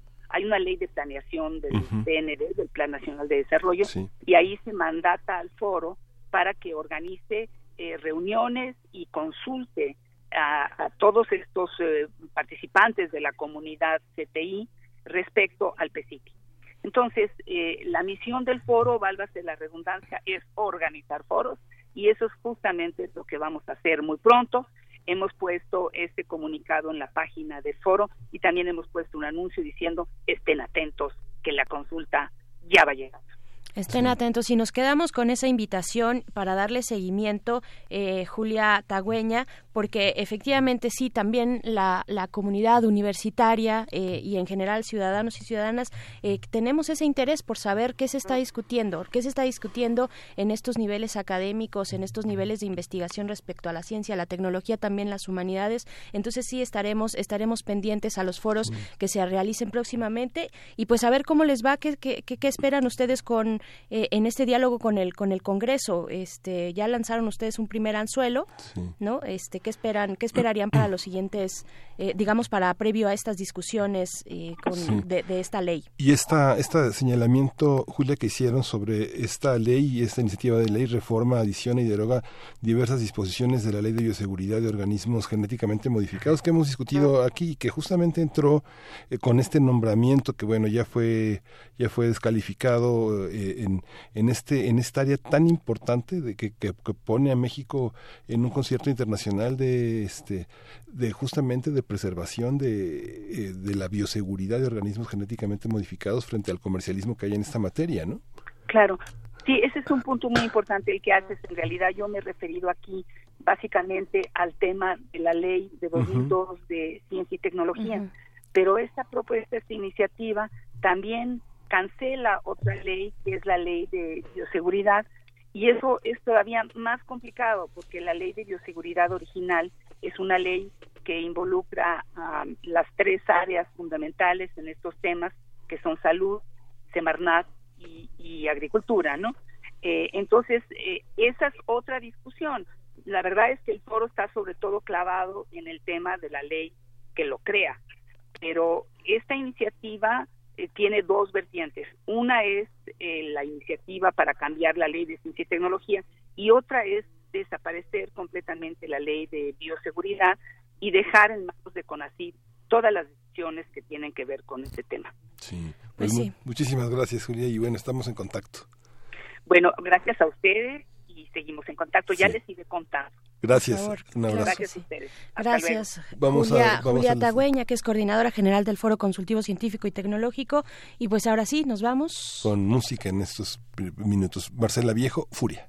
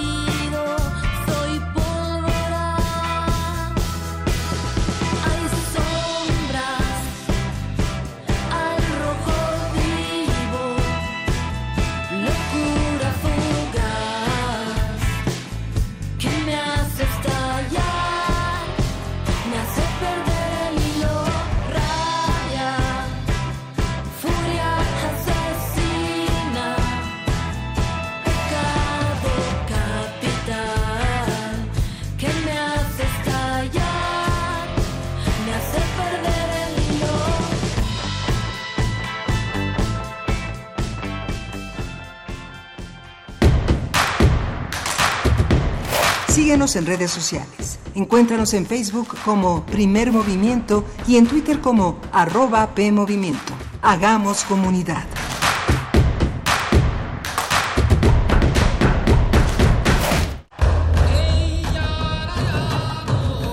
Una ancestral orden monástica de 4.000 años de antigüedad sostenía que la música era el camino del autoconocimiento. Ellos decían que para conocer el corazón de cualquier persona debías escuchar su playlist.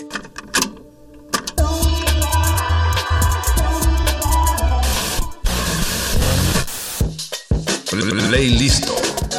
El panorama musical de algunas mentes brillantes. Lunes, 22 horas. Por resistencia modulada. 96.1 de FM. Radio UNAM. Experiencia sonora. En la UNAM se escriben historias de éxito. En Fundación UNAM hacemos que estas historias sean posibles, ya que becamos anualmente a más de 68 mil universitarios. Súmate 5340-0904 o en www.funam.mx.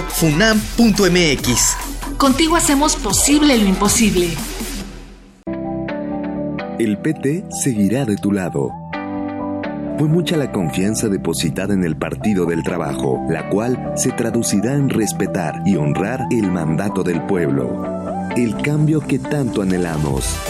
Asumamos juntos el reto que representa la nueva etapa de México. Participa, acércate al Partido del Trabajo. Vamos a cumplir lo prometido. No te vamos a fallar. El PT está de tu lado. De exhibirse durante tres años en diversos países, llega a México la muestra Orozco, Rivera Siqueiros, la exposición pendiente, que se debió inaugurar originalmente en Chile en 1973, pero lo impidió el golpe de Estado de ese país. Se exhiben 180 piezas entre obra pictórica, documentos, videos y otros testimonios que dan cuenta de la cancelación de la muestra. Orozco, Rivera, Siqueiros, la exposición pendiente, se puede visitar en el Museo de Arte Carrillo Gil, en el sur de la Ciudad de México. Las relaciones amorosas no son simples ni sencillas. A veces hay más de una forma de cometer un error y la información es nuestra mejor arma contra ellos. La Dirección General de Atención a la Comunidad invita a todos los estudiantes de nivel medio superior de la UNAM a las actividades de Ni violencia ni embarazo. Una reflexión sobre las relaciones afectivas igualitarias, respetuosas y libres de violencia para prevenir el embarazo adolescente módulos informativos, charlas, actividades lúdicas y artísticas y proyección de documentales. Del 11 al 21 de febrero, excepto el día 14 en los planteles del Colegio de Ciencias y Humanidades y de la Escuela Nacional Preparatoria. Más información en www.degaco.unam.mx. Ni violencia ni embarazo. Amar con conocimiento para amar mejor.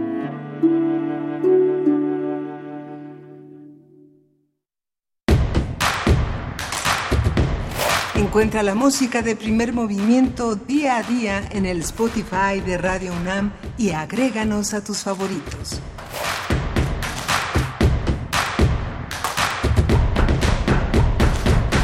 Y si ya saben cómo somos, pues ¿para qué nos dejan solos? Quédense con nosotros en el 96.1 de FM y en el 860 de AM porque viene la tercera hora de primer movimiento, Miguel Ángel Berenice. Así es, viene es nuestra tercera hora de este jueves. Seguimos aquí eh, muy contentos, la verdad, de acompañarles en este 14 de febrero. Nos va a acompañar en algún momento también el doctor Alberto Betancourt con su sección de Mundos Posibles y bueno, el tema, el tema va a dar de qué hablar en las redes sociales, ya lo estamos viendo. Andrés Manuel López Obrador, los albores de este nuevo gobierno, sus continuidades y sus rupturas, un tema básico para entender cómo está funcionando en este momento, cómo está actuando, operando el gobierno en turno. Que mira, ya hay muchos comentarios sobre este tema, con, retomando lo que lo que se estaba comentando sobre CONACIT en la nota que cerró la, la segunda hora. Y por aquí, y que Tecuani mío nos dice, suena bien trompista todo lo que el gobierno hace con CONACIT y similares. ¿Será? ¿No será? Y, y, de ser así, ¿por qué? Yo creo que... Desarrolla ahí que por favor. Está, pero está bueno, o sea, ¿por, qué, ¿por, qué, esta visión? Hay muchas. Eh, por aquí dice Ariadna Esteves, eh, México no tiene una política de ciencia, tecnología y ciencia y tecnología efectiva. El foro consultivo es parte del problema. Si no, habría hecho algo ya para mejorarla. Ese es otro punto de vista. Y así tenemos todas las posturas y todas son bienvenidas, todas las opiniones en arroba P Movimiento, en diagonal Primer Movimiento UNAM y ustedes lo saben en el 55 36 43 39. Llámenos, escríbanos porque Berenice ¿Ya estás lista? Estoy lista, estoy lista, pero antes queremos decirles que también tenemos invitaciones para los talleres libres de la Unidad de Vinculación Artística del Centro Cultural Universitario Tlatelolco, que viene después de Ah, Betancourt. mi No, cara no de. ¿ya es Pero es un ahorita? poquito para dar, para, para decir, a ver, todavía no nos vamos, nos queda una hora y esto es lo que viene en la siguiente hora. Antes de todo, poesía necesaria, por supuesto que estoy lista. Venga.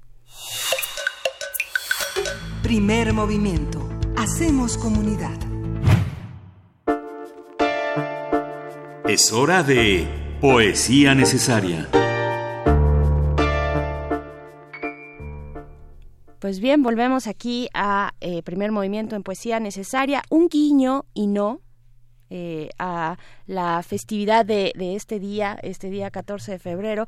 Vamos a leer algo de Charles Baudelaire, un clásico, y lo vamos a acompañar Ay, después. cálmate, Flores del Mal. sí, exactamente. Saludos a Luis.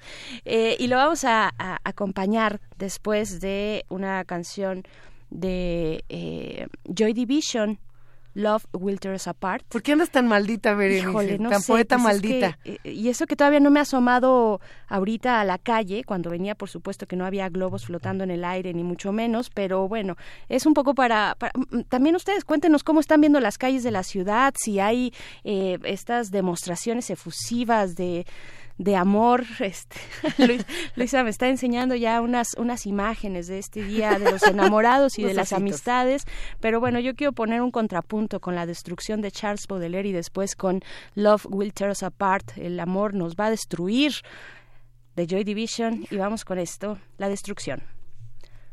A mi lado sin tregua el demonio se agita, en torno de mi flota como un aire impalpable, lo trago y noto cómo abraza mis pulmones, de un deseo llenándolos culpable e infinito.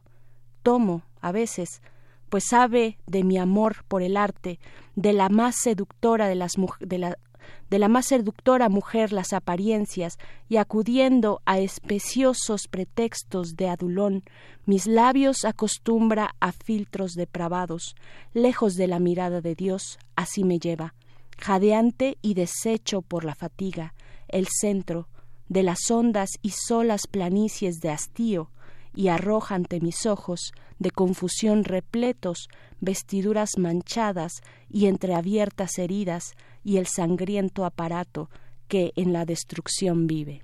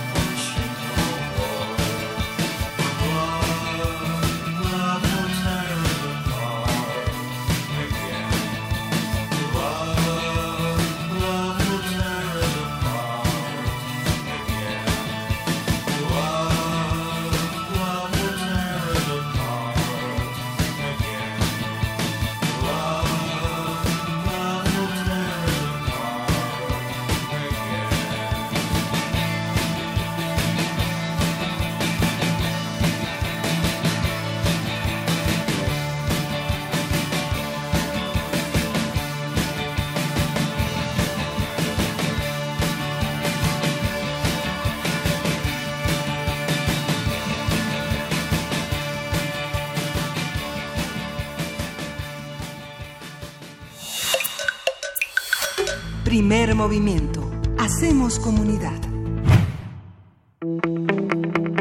La mesa del día. Y los, los jueves, iba a decir los jueves, pero no, los jueves. ¿Ya, ya ves por qué andas tan darks? Es tan destructiva. ¿qué te pasa? Ya te dijeron destructiva. Sí, ya me dijeron en las redes sociales, nos dijo Fugitivo 5 que andamos destructivos porque también eh, las fantasías, de las fantasías crueles surgen las ideas bondadosas. Nada más. Sí, nada más, está bonito. Pero hay que sufrir primero. Hay que sufrir. Eh, que eso viene hay que poner contraste. Eso viene bien para este jueves, que se vuelve jueves y que además vendrá acompañado de los comentarios que nos hagan todos ustedes. Le damos la bienvenida al queridísimo doctor Alberto Betancourt, doctor en Historia, profesor de la Facultad de Filosofía y Letras de la UNAM y coordinador del Observatorio del G20 de la misma facultad. Querido Alberto, tus mundos posibles comienzan. Chan, chan, chan. Queridos amigos, qué gusto saludarlos a todos. Siempre se siente mucha emoción llegar aquí a la cabina de Radio UNAM y pues encontrarme con ustedes, saludar a nuestros amigos del auditorio. El día de hoy quisiera proponerles que hagamos un ejercicio muy propio de nuestra universidad, que es la reflexión y la crítica, y quisiera proponerles que abordemos el tema de los albores del nuevo gobierno del presidente Andrés Manuel López Obrador, y les propondría que establezcamos un, una pregunta, digamos, ¿qué elementos de ruptura, para bien, de ruptura en el sentido de que sea remontado una práctica éticamente negativa encontramos y qué elementos de continuidad, desde mi punto de vista lamentable, que de alguna manera defrauda la intención del voto mayoritario, esa es una creencia que yo tengo, es muy difícil desentrañar eh, una votación tan heterogénea como la que hubo, digamos, hubo un repudio masivo a la falta de ética del gobierno anterior, pero hubo muchos motivos por los que la gente votó por Andrés Manuel. Pero digamos, yo estoy pensando en la gente que votó, pensando en un cambio y que pudiera eventualmente decir esto no es un cambio, sino que por el contrario es una continuidad. Todo en el marco de algo que a mí me parece que hay que señalar, de una mística de trabajo, de una eh, austeridad republicana, eh, que pues me parece que es en sí misma eh, encomiable. Pero bueno, vamos entonces a entrarle al tema de las rupturas y las continuidades. Vamos a analizar los primeros días del gobierno. Y yo diría que se encuentran tendencias contradictorias en el sentido de que hay presentes las dos cosas, eh, rupturas históricas encomiables y continuidades, desde mi punto de vista, personal inaceptables. Estábamos bromeando fuera del aire con les tengo una noticia buena y una mala, cual quieren primero. No te vas a echar, digamos, cómo va a ser el, formato de esta ruptura y de esta continuidad. ¿Qué, qué vamos a escuchar? ¿Cómo bueno, yo quisiera proponerles que la pregunta sea eh, ver si podemos construir un punto de vista subalterno, que ese sea el enfoque, y que las preguntas sean qué quieren los oprimidos y qué quieren los dirigentes y vemos si coinciden. Pero eso está difícil y, por supuesto no me voy a, atrever a rogarme la voz de los oprimidos o algo por el estilo, pero es lo que propongo como criterio. Eh, la estructura, Luisa, sería, voy a, voy a ir revisando las notas de la primera semana del gobierno. Ya quedó atrás, ya han pasado muchas cosas y en algunos casos esas notas las voy a jalar al presente, pero realmente lo que voy a hacer es revisar cuatro acontecimientos que ocurrieron en la primera semana de gobierno, de los cuales por casualidad, no, no por un método impuesto, dos resultaron muy agradables para mí, históricas, me confortaron mucho como ciudadano, y dos me parecieron extraordinariamente preocupantes y me parecen que hay que oponerse a ellas. Voy a comenzar con una que fue, eh, de hecho, antes de que tomara posesión el día 30 de, de noviembre, cuando el presidente de la República tuvo un encuentro con las Fuerzas Armadas. Debo decir que durante la transición el presidente, nacido en lo que algunos de sus biógrafos han llamado la Mesopotamia tabasqueña, disolvió el Estado Mayor Presidencial que cuenta con un que contaba con un que cuenta porque todavía tiene ese presupuesto incluso más de 640 millones de pesos. Disuelve el Estado Mayor Presidencial, él dice que es básicamente porque no quiere eh, que haya tantos gastos para su protección personal, que el pueblo lo va a cuidar, reintegra el Estado Mayor Presidencial a la Secretaría de la Defensa y por ahí se filtran en, en, la prensa comentarios de que también se trata de un acto para evitar ser vigilado, para que no lo estén controlando, para que no haya un aparato que sea como una especie de camisa de fuerza para la presidencia de la República. Yo quiero decir que evidentemente me parece que un presidente que aspira a un cambio de régimen, pues tiene como uno de sus retos mayores eh, el hacer una transición tersa con respeto a las instituciones eh, que conforman las Fuerzas Armadas Mexicanas, a su composición popular, eh, al peso que tiene el ejército mexicano en el sistema político mexicano, evidentemente pues tiene que aspirar a una transición lo más fina posible. Ahora, el asunto es que el día 30 de noviembre, en un discurso ante la tropa y buena parte de los oficiales, llamó a los integrantes de las Fuerzas Armadas, incluso eh, Luisa Berenice Miguel Ángel llegó a decir, es que el, el, soldado es pueblo uniformado, y en un mensaje que, que yo califico como muy emotivo y audaz, a mí me impresionó, empezó a arengar a las tropas a sumarse a la lucha por revertir los efectos sociales perversos y negativos que han dejado 30 años de neoliberalismo en México. Para mí fue un discurso extraordinariamente emocionante y audaz. Fue, fue hablar con los integrantes de las Fuerzas Armadas a explicarles la necesidad de cambiar de sistema económico y recuperar la soberanía nacional. Eh, fue a convocarlos para reiterar la lealtad de las Fuerzas Armadas al poder civil.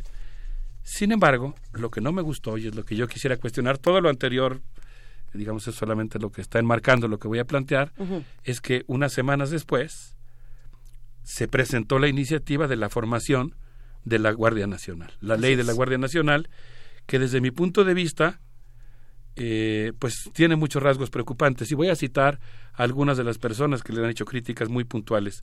Una de ellas es una, un frente, ¿no? Las, eh, que se llama Seguridad sin Guerra, que está conformado por 300 organizaciones defensoras de los derechos humanos.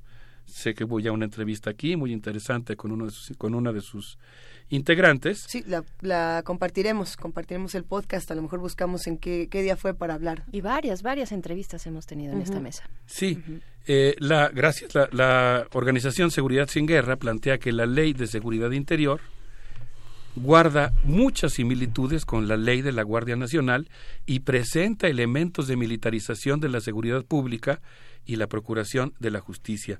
Yo debo decir que desde mi punto de vista, la iniciativa de la Guardia Nacional tiene varios defectos. Uno de ellos es que está inspirado en lo que podríamos llamar la doctrina de la seguridad nacional, que ahora de alguna manera se expandirá y se aplicará a la seguridad pública.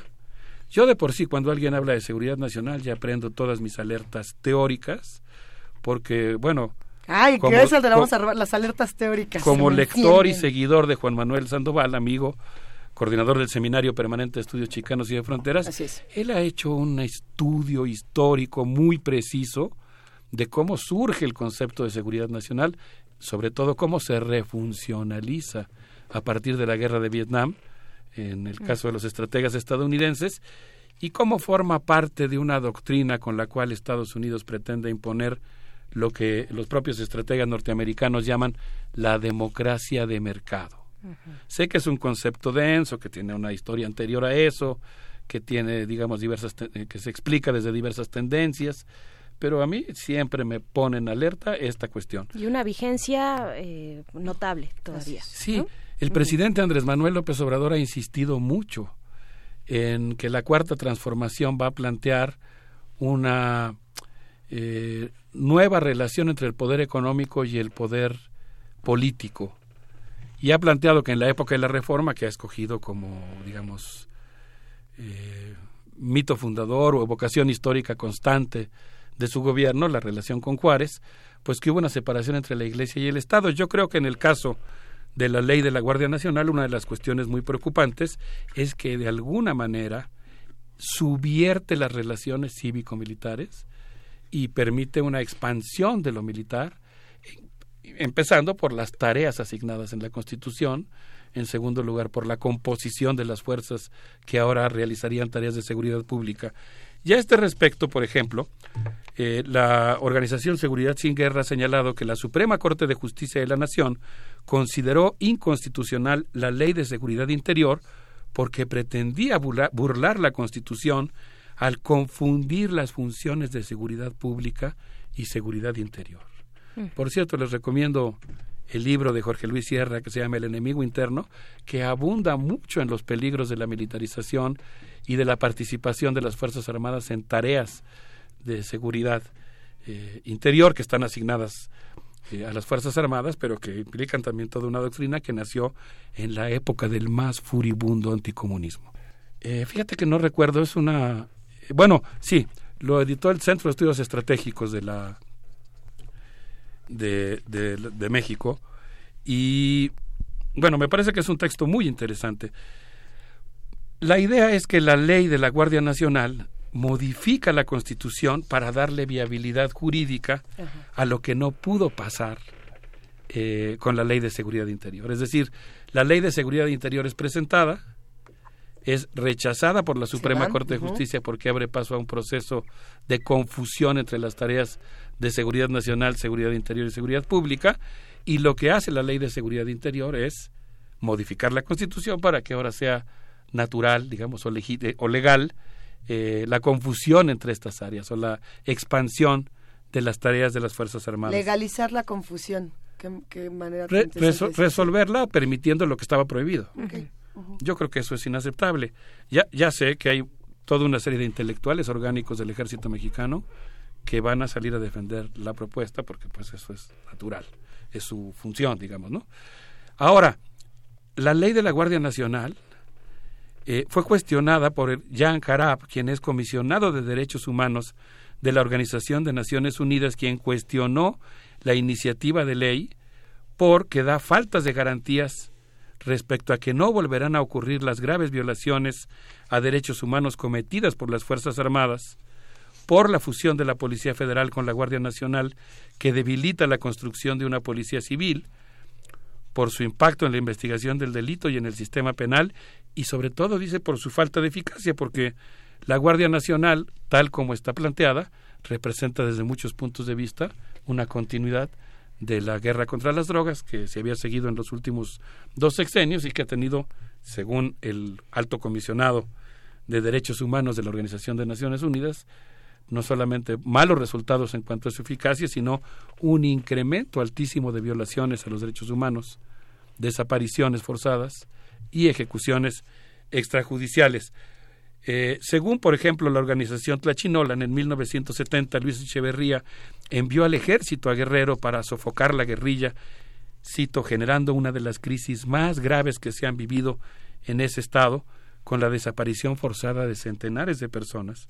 La guerra contra el narcotráfico declarada por Felipe Calderón intensificó la militarización del Estado. Las consecuencias de esa estrategia han llevado a los familiares a litigar en la Corte Interamericana de Derechos Humanos, como ha ocurrido en las denuncias presentadas ahí en contra del ejército mexicano por la desaparición forzada de Rosendo Radilla, los casos de tortura sexual contra Valentina Rosendo e Inés Fernández y la tortura a la que fueron sometidos Rodolfo Montiel y Teodoro Cabrera, dos campesinos ecologistas de Petatlán. Entonces, yo creo que eh, una de las tareas importantes de una transición, de una transformación del país, está también en reconstituir, digamos, la dignidad, eh, la soberanía de las propias Fuerzas Armadas, y creo que el exponerlas a este tipo de tareas, pues lo que hace es eh, ponerlas también de alguna manera en algún riesgo por las propias tareas de lucha contra el narcotráfico. No me refiero a un riesgo militar, sino me refiero a un riesgo eh, por la, el tipo de tareas que van a tener que realizar.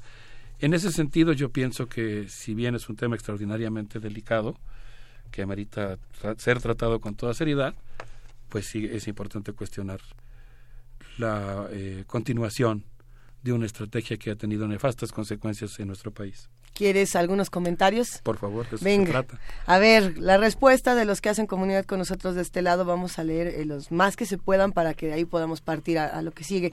Mark Heaven nos dice, ¿qué poder ético puede tener alguien de Arabia Saudita con los derechos humanos. A ver, bueno, eh, vamos a ver más para adelante porque tenemos...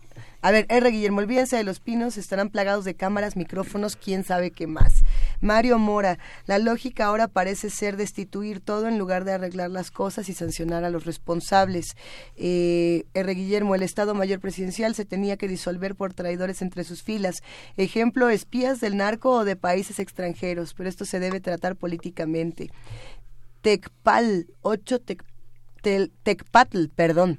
Eh, admirado doctor, no nos engañemos, el proyecto de AMLO es neoliberal, o cómo le llamaría usted al malhadado tren Maya y a la precarización laboral bajo la fraudulenta figura de prestación de servicios profesionales por honorarios. Entonces, eh, les abra Tania Mafalda dice, les abrazo con corazón. Alberto Betancourt sabe que me preocupa mucho Romo cerca de AMLO, pero la verdad me está decepcionando más de lo que imaginé. Me entristece la guerra contra el ZLN y la falta de discurso de género en la cuarta transformación. Estos son nada más algunos de los comentarios, querido Alberto. ¿Qué, ¿Cómo ves? Bueno, eh, yo estoy de acuerdo. Creo que una de las cosas que ocurrió durante la guerra contra las drogas es que hubo una intensa penetración de las Fuerzas Armadas mexicanas en términos de doctrina, asesoría, capacitación, controles de confianza del ejército y las Fuerzas Armadas de los Estados Unidos. Y pienso que, por ejemplo, eso es parte de las tareas que tenemos que revertir. Eh, la presencia de los agentes norteamericanos en territorio nacional, y bueno, yo creo que las Fuerzas Armadas con distintos grados de intensidad, no quisiera entrar ahora en detalles, han sido eh, más penetradas o más resistentes a esa influencia extranjera y creo que eh, en ese sentido pues vale la pena que la, la, propia estrategia sea discutida de manera muy seriamente para limpiarla de algunos conceptos que sí van a justificar una expansión de la presencia militar y consecuentemente de la militarización.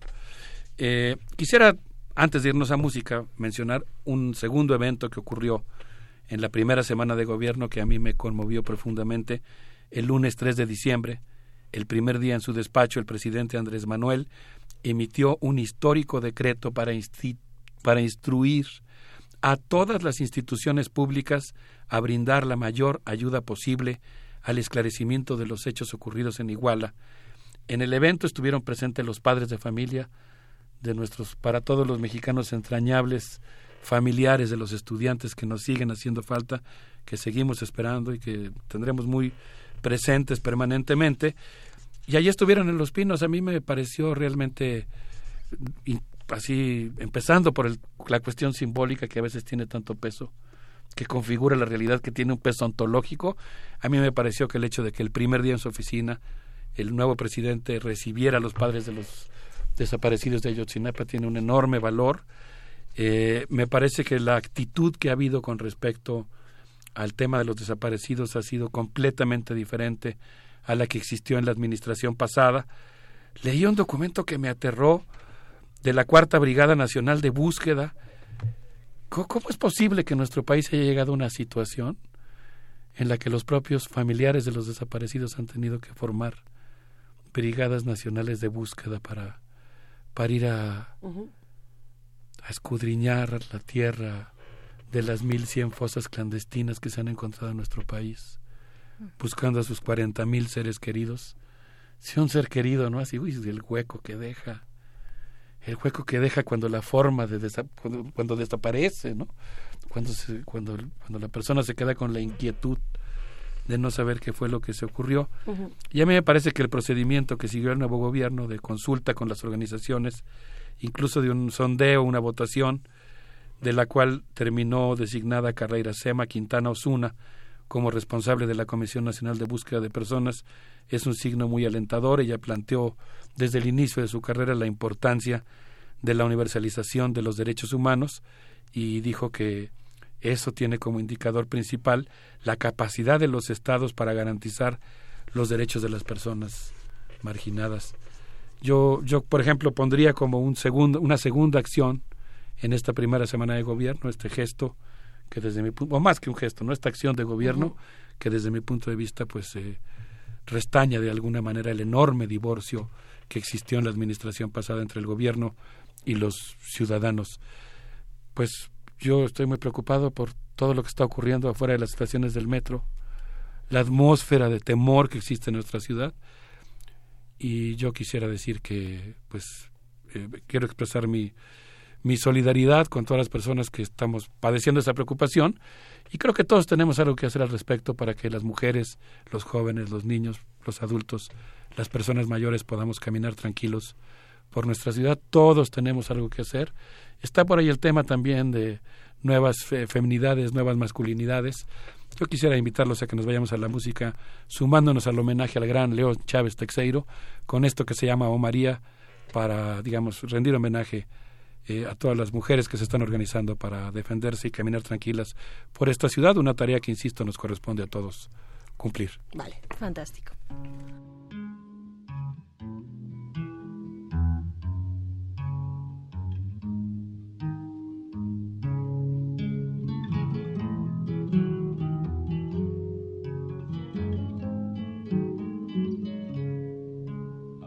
Ojos, se echó un vestido, se fue despacio para la cocina, estaba oscuro, sin hacer ruido.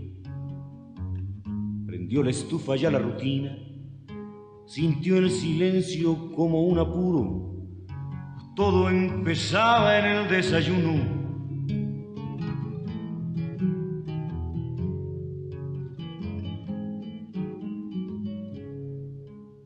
Su espalda, posó un suspiro, sintió ridícula la esperanza. Al más pequeño le ardió la panza, rompió el silencio, soltó un llorido.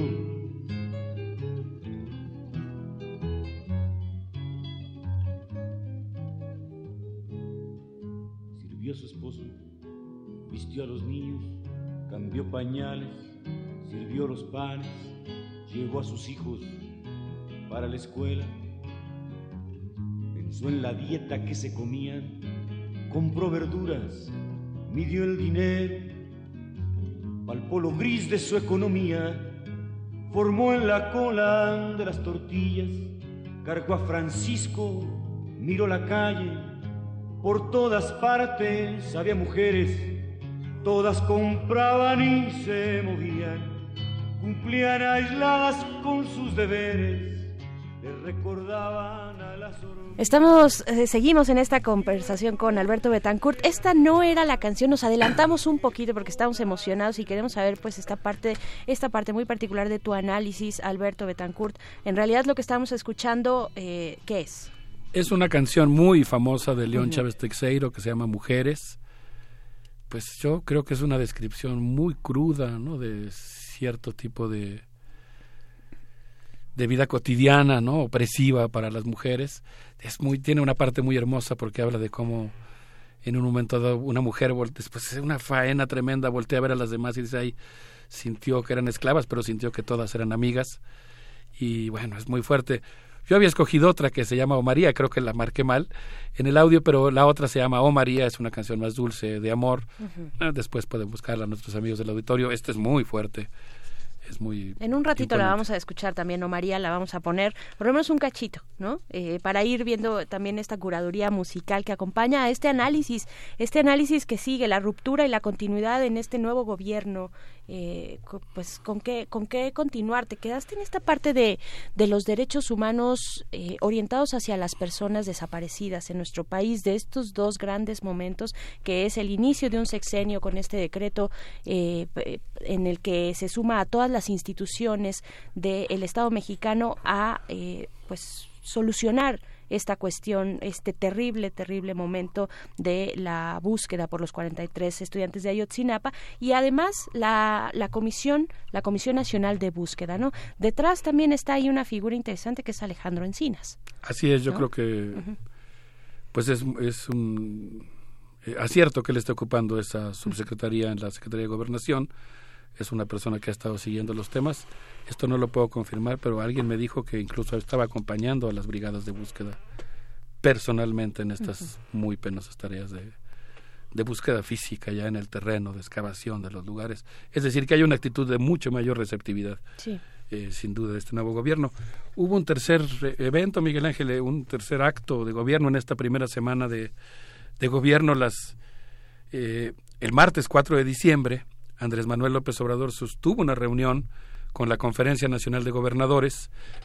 Unas semanas antes, los senadores de Morena, operados por Ricardo Monreal, concedieron la licencia al senador Manuel Velasco para que volviera a ocupar su cargo como gobernador durante algunas semanas, algo que fue sumamente cuestionado por muchas razones y que implicó un poco así como el beso con el diablo, porque pues el Partido Verde es un partido que ha funcionado, que ha vivido básicamente de vender sus votos en, la Cámara al mejor postor, ¿no? De estar negociando sus votos con alguien y utilizarlos eh, como un instrumento, pues yo diría casi comercial político, ¿no? Y en este caso, pues pienso que, en, en la búsqueda de configurar mayorías, eh, Morena hizo concesiones al Partido Verde que, que pues resultan inaceptables desde mi punto de vista en términos del cambio que se estaba buscando, ¿no? Que se pueden pues no sé decir entender, no, no justificar, pero entender desde el punto de vista pragmático, pero que desde un punto de vista ético son absolutamente inaceptables. Las élites chapanecas lograron eludir la revolución. Se podría decir que en Chiapas la revolución mexicana no pasó por Chiapas. Los mapaches simularon que habían cambiado para que no cambiara nada. Y pues ahora lo que estamos viendo particularmente en el estado de Chiapas es algo muy parecido a lo que ocurrió en la revolución a lo mejor hay muchos aspectos que son dignos de celebrarse de lo que está haciendo el nuevo gobierno, que representan conquistas populares, pero no en el caso de Chiapas, donde la alianza con el Partido Verde ha hecho que buena parte de los cargos de las instituciones federales se hayan repartido ese partido. Es que hay una continuidad ahí que desde mi punto de vista es inaceptable. En esa misma reunión se discutió otro tema sobre el que yo cuestionaría al nuevo gobierno, la creación de las zonas económicas especiales, en las cuales pues se establecen territorios regidos por la lógica de la ganancia y el capital, de alguna manera se suspenden las leyes nacionales o el pacto social vigente en el resto del territorio y se trata de alguna manera de la reterritorialización y la reestructuración productiva que implica que los grandes capitales internacionales se apropien del espacio y dicten sus leyes. Eh, dos amigos míos, eh, hermanos, León y Agustín Ávila han publicado un artículo, después podríamos también pasar la fuente, no le he mandado todavía, pero han publicado un artículo sobre el tema del impacto de las zonas económicas especiales en Chiapas, en una revista internacional de geografía, y ellos plantean que en el caso de Puerto Chiapas se promoverá la agroexportación, los monocultivos forestales como la palma africana, la minería, el turismo capitalista, la construcción de megaproyectos de infraestructura, y en el caso particular del estado del que estamos hablando, pues se ha promovido una reconversión agroexportadora, se ha promovido el café, la papaya, el plátano, en detrimento, por ejemplo, del frijol, el maíz, el arroz. Yo siento que ahí hay una contradicción, incluso discursiva, del presidente que en su toma de posesión dijo que se acababa la era del neoliberalismo y implanta un instrumento completamente yo diría incluso sintomático del neoliberalismo, que son las zonas económicas especiales. Ahí yo vería sin lugar a dudas una contradicción importante. Por supuesto, la bandera que, que, ha tenido durante mucho tiempo, además, sobre la autonomía y la independencia alimentaria en nuestro país, vaya, no es poca cosa, es, es regresar y voltear a ver el campo, eh, pero un campo eh, con una mirada de, de, de, futuro, ¿no? ¿no? No con una mirada nada más nostálgica, sino de futuro interesante. Ahí tendríamos que profundizar todavía más sobre este tema, pero en nuestras redes sociales ya nos están haciendo comentarios, como siempre. Eh, Alberto Betancourt dice, Fernán, mm, arroba Ferlo nos dice, la estrategia debe ser inmediata en primera instancia, pero lo que muchos quieren es hacer hacer es reconstruir el tejido social y hacer comunidad. Esta construcción no contendrá en lo inmediato la delincuencia y no es labor solo de autoridades, sino de todos. Esto nos dice Fernán, que participa, R. Guillermo, dice, no podemos ser radicales, tenemos una deuda enorme, sin industria propia, pocas patentes, inmersos en un imperio del dólar. Los países más seguros no son los que tienen más leyes y policías, son aquellos en los que la población se ama y protege entre sí. Es un gran mensaje, R. Guillermo, gracias por, por compartirlo. Y también Rock Nacionalista nos dice, en mi casa hay un árbol alto por las mañanas llega un halcón. Ah, yo creo que nos te estás refiriendo, Rock, a nuestra conversación sobre las aves urbanas, las aves en la Ciudad de México. Pues eh, sí, compártanos también, también esta visión que, que es también de, cuidar el entorno en el que nos encontramos, el que vivimos, en el que nos relacionamos. Un poco lo que decía Re Guillermo, ¿no? Hay que eh, eh, una población que se ama y se protege entre sí. Pues, ¿cómo ves estos comentarios, Alberto Betancourt? No, pues muy eh, interesantes. Yo creo que hoy lo que necesitamos es una ciudadanía muy activa. Yo quisiera eludir dos tendencias que siento que se están presentando en la sociedad mexicana y que eventualmente podrían conducir a una polarización muy intensa. Pensar que el nuevo gobierno eh, no significa nada, que es por una mera continuidad, que es desdeñable lo que está haciendo, que es intrascendente el hecho de que haya un nuevo gobierno, me parece que es eh, un extremo, que implica dejar de ver también algunas conquistas que ha hecho el movimiento popular, algunas. Pero el extremo contrario de creer que si uno hace alguna crítica al gobierno, está uno siendo contrarrevolucionario o sumándose a, a las fuerzas de oposición reaccionarias que sí existen, pues me parece que también es equivocado. Yo creo que aquí el chiste es quién va a ser el protagonista principal en estos seis años. Y yo creo que el protagonista principal tiene que ser el movimiento popular, tiene que ser la sociedad civil, tiene que ser una ciudadanía cada vez más organizada y empoderada. Y eso pues obliga a, realizar una reflexión y a realizar, a criticar lo que con lo que no esté uno de acuerdo. Quisiera concluir muy brevemente, ya no nos va a dar tiempo. Casi, casi nada más lo voy a anunciar para que lo comentemos después porque es algo histórico, algo que me emocionó, me emocionó mucho.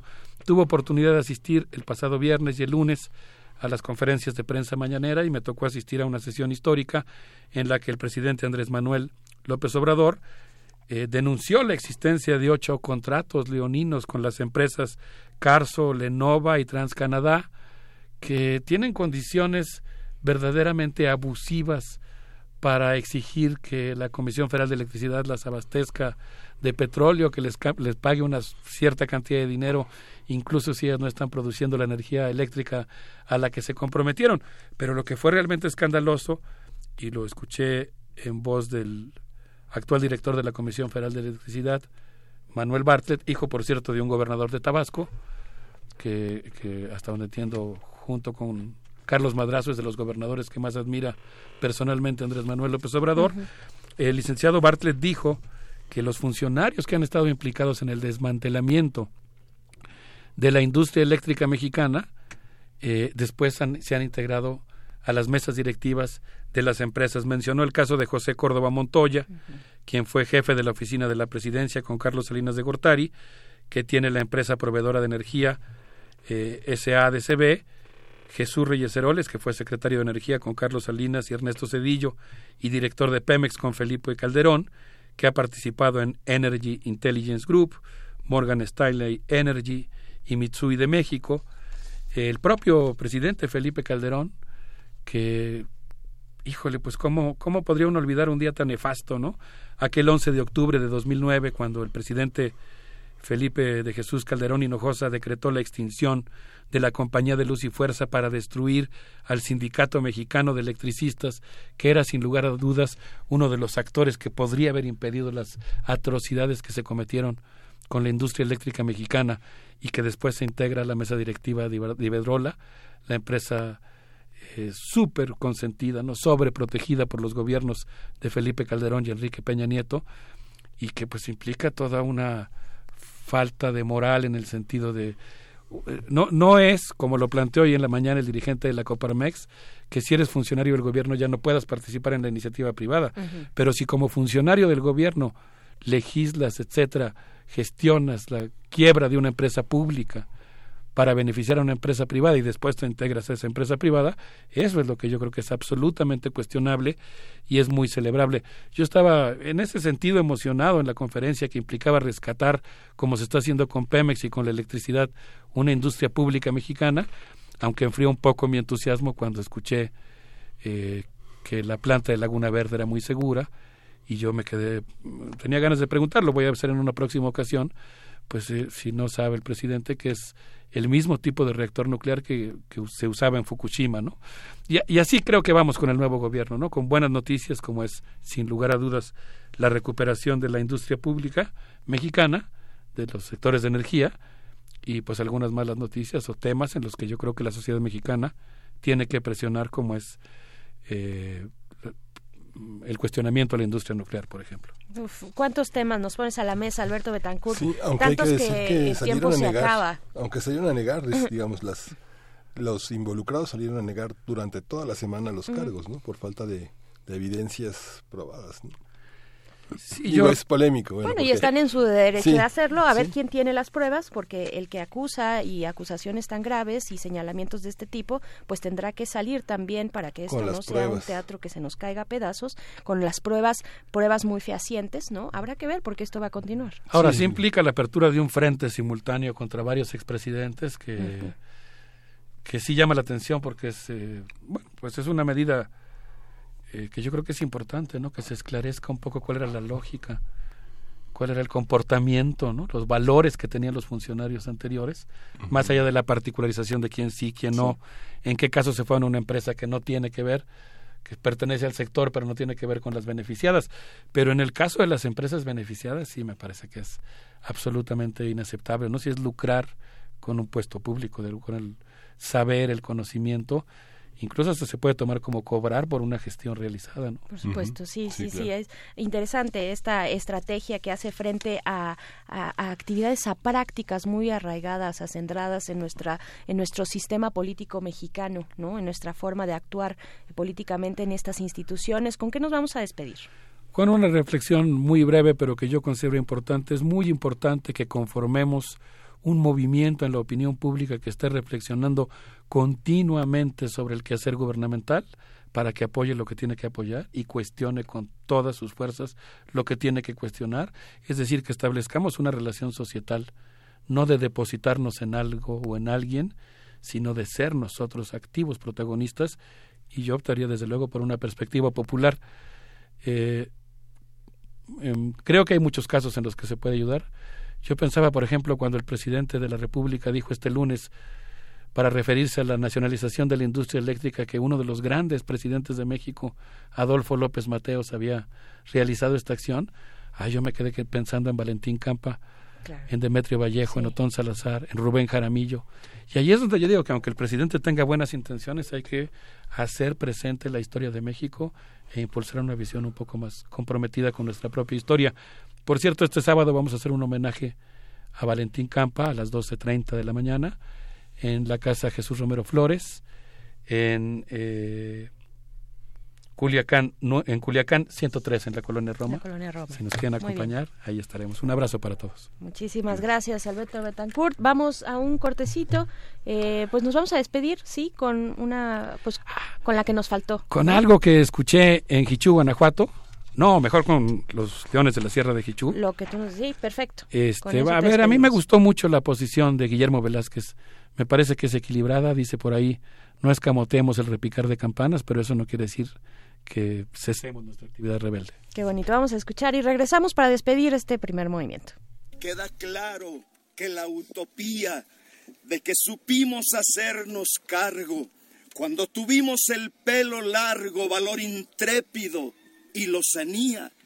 No es este atisbo de epifanía, pero merece nuestra atención, porque sean astros en conjunción o asiago dogma que se transgrede, no es deleznable lo que sucede.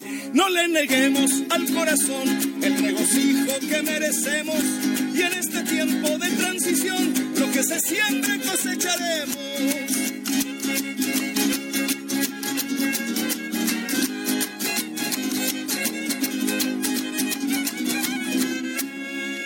Está muy claro que el peje no es Mahatma Gandhi o el Che Guevara. Pero el solo hecho de dar la cara y haber logrado darle un revés a la arrogancia, a la insensatez y a cuanto engendra la corrupción, merece vivas, merece un son y ondear banderas a toda asta, aunque sepamos que eso no basta. No le neguemos al corazón el regocijo que merecemos y en este tiempo de transición lo que se siembre cosecharemos.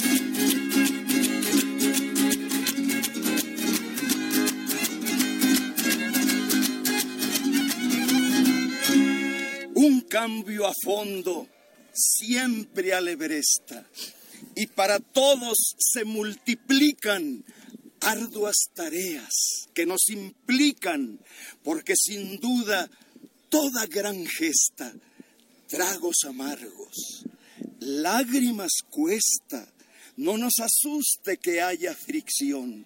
Pedernal choca con eslabón, hay fuego nuevo, cardos que y grandes pruebas que se avecinan. No le neguemos al corazón el regocijo que merecemos y en este tiempo de transición lo que se siembre cosecharemos. Primer movimiento. Hacemos comunidad. Seguimos aquí en primer movimiento en los últimos minutos de la emisión del día de hoy. Son las 9.52 de este 14 de febrero y tenemos eh, algunas, eh, algunos regalos para nuestros radioescuchas. Uno de ellos, bueno, eh, pues son cuatro revistas. Revista de la Universidad de México, el número 845, que está dedicado en su monografía a los orígenes, a responder preguntas como de dónde venimos, cuál es la historia de nuestra familia, cómo se creó nuestro cuerpo, cuándo evolucionó la especie, cuáles son los orígenes del planeta y del universo. Vamos a darlas por teléfono, eh, llámenos eh, 55 36 43 39 y bueno, estamos con cuatro ejemplares de orígenes. Para quienes no alcancen a tener la revista, la revista y las revistas anteriores están disponibles en la página de la universidad, en revista unam.mx y en Cultura UNAM están accesibles en PDF. La edición es muy bella, vale la pena conservar estas páginas a todo color que produce la universidad, la Dirección General de Difusión Cultural. Es una edición muy cuidada, muy, muy bonita, de verdad, eh, con ilustraciones que acompañan casi de manera artística, de verdad, felicidades a las, eh, a las y los que realizan esta, esta revista de la universidad. Y pues vamos con una invitación, una invitación que, bueno, a mí me, me emociona mucho eh, compartirles. Está en la línea Magdala López, quien es coordinadora de la Unidad de Vinculación Artística, la UBA, del Centro Cultural Universitario Tlatelolco. Pues nos vas a compartir, Magdala, estos talleres libres que semestre con semestre se inician en la UBA. Eh, muchas gracias por estar acá. ¿Cómo estás? Hola, Berenice, Miguel. Buen día. Saludos desde Tlatelolco. Saludos a todos allá en Tlatelolco. Pues dinos qué, qué nos traen de nuevo, eh, cuáles son los talleres, porque son es una oferta amplísima y para todas las edades que tienen en Tlatelolco. Pues efectivamente estamos a unos días de comenzar nuestro ciclo número 17. Comenzamos el próximo lunes 18 de febrero y tenemos una oferta de talleres para todas las edades, niñas y niños desde los tres años, jóvenes, adultos, adultos mayores. Y este ciclo para nosotros es muy especial porque se lo estamos dedicando a la escritora y defensora de derechos humanos Alaide Fopa. Ella es también la madrina de, nuestra biblioteca comunitaria. Entonces, un poco la línea de los talleres va en ese sentido. Tenemos un taller de feminismo para principiantes, otro taller que se llama Caderas Libres, defensa personal para mujeres, un taller de danza que se llama Mujeres en Movimiento, como para hacer el acento en estos tres ejes que nosotros hemos decidido para el ciclo XVII, que es género, arte y reconciliación. Eh, aparte de estos talleres, hay oferta de distintas disciplinas, desde pilates, boxeo, yoga, eh, cosas más especializadas de arte contemporáneo, urbanismo, escultura, artes visuales. La oferta es muy amplia Estamos en la recta final de nuestro periodo de inscripciones y nos dará mucho gusto que ustedes entren a la página de internet, revisen nuestra oferta y conozcan esta posibilidad que abre la UBA para acercar la educación artística a todos los intereses, las edades, los gustos, entonces nos dará mucho mucha alegría recibirlos por acá en Tlatelolco. Claro que sí, Magdala, pues ahí está www.tlatelolco.unam.mx arroba uva-secut y arroba secut tlatelolco, pues para eh, llegar ahí a ver la oferta de, la vinculación artística, la unidad de vinculación artística que tienen en Tlatelolco. Muchas gracias por compartirnos y pues sigamos, ¿no? Muchísimas gracias a ustedes por el espacio y los esperamos por acá. Claro que sí, y bueno, además el, este ciclo eh, en honor a, la EDFOPA que tenía tuvo ella un, el primer el primer eh, programa de radio feminista digamos o para las mujeres en esta radiodifusora Foro de la Mujer a cargo de ella a la Fopa. Así es, pues tenemos una madrina de lujo, entonces nos dará mucho gusto compartir este ciclo con todos ustedes. Muchísimas gracias, va un enorme abrazo. Hasta luego. Y bueno, para todos los que están interesados en las actividades universitarias, sean de la UBA, sean de otros espacios de la universidad, ¿de aquí a dónde nos vamos, Berenice? De aquí nos vamos a las islas de, de Exactamente, de aquí nos vamos a las islas porque vamos a estar hablando de la violencia del embarazo adolescente en un 14 de febrero donde no tendríamos que promover los chocolatitos, sino el conocimiento que nos libere y que libere nuestro cuerpo y la transgresión del mismo. Las islas, justamente la de GACO, está organizando un evento que va a estar re bueno, eh, tiene talleres, conferencias, bueno, van a estar todos los resistentes modulados por allá transmitiendo. Eh, va a haber muchas cosas, se presentan las reinas chulas, se presenta Gandul, Marina Moore, vamos a estar todos por allá echando mucho relajo, así que acompáñenos, eh, empieza a las 12, de a 12, a partir de las 12 vamos a estar por allá, el equipo de resistencia modulada y también nosotras vamos a estar por ahí, este, pues acompáñennos, eh, láncense a las islas y pues vamos a compartir esto que también es música para cerrar. ¿Van a dar autógrafos?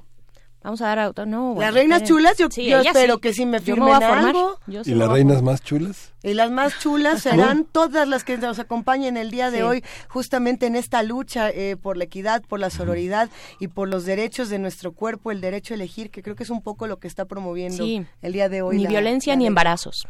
yo creo que va a estar controversial porque alguien va a decir, bueno, y si yo sí me quiero embarazar, eh, dependiendo de mi edad, creo que se puede abrir un, muy buen debate, ¿no? Hay datos duros que hablan de lo que ocurre con el embarazo adolescente en nuestro país. Ese es el tema, el embarazo adolescente. Somos el primer país según la OMS, en, números, en datos sobre el embarazo adolescente. ¿no? Es brutal. Bueno, nos tenemos que ir y nos vamos a ir con música. Sí, nos vamos a ir con una canción de Police, Next to You.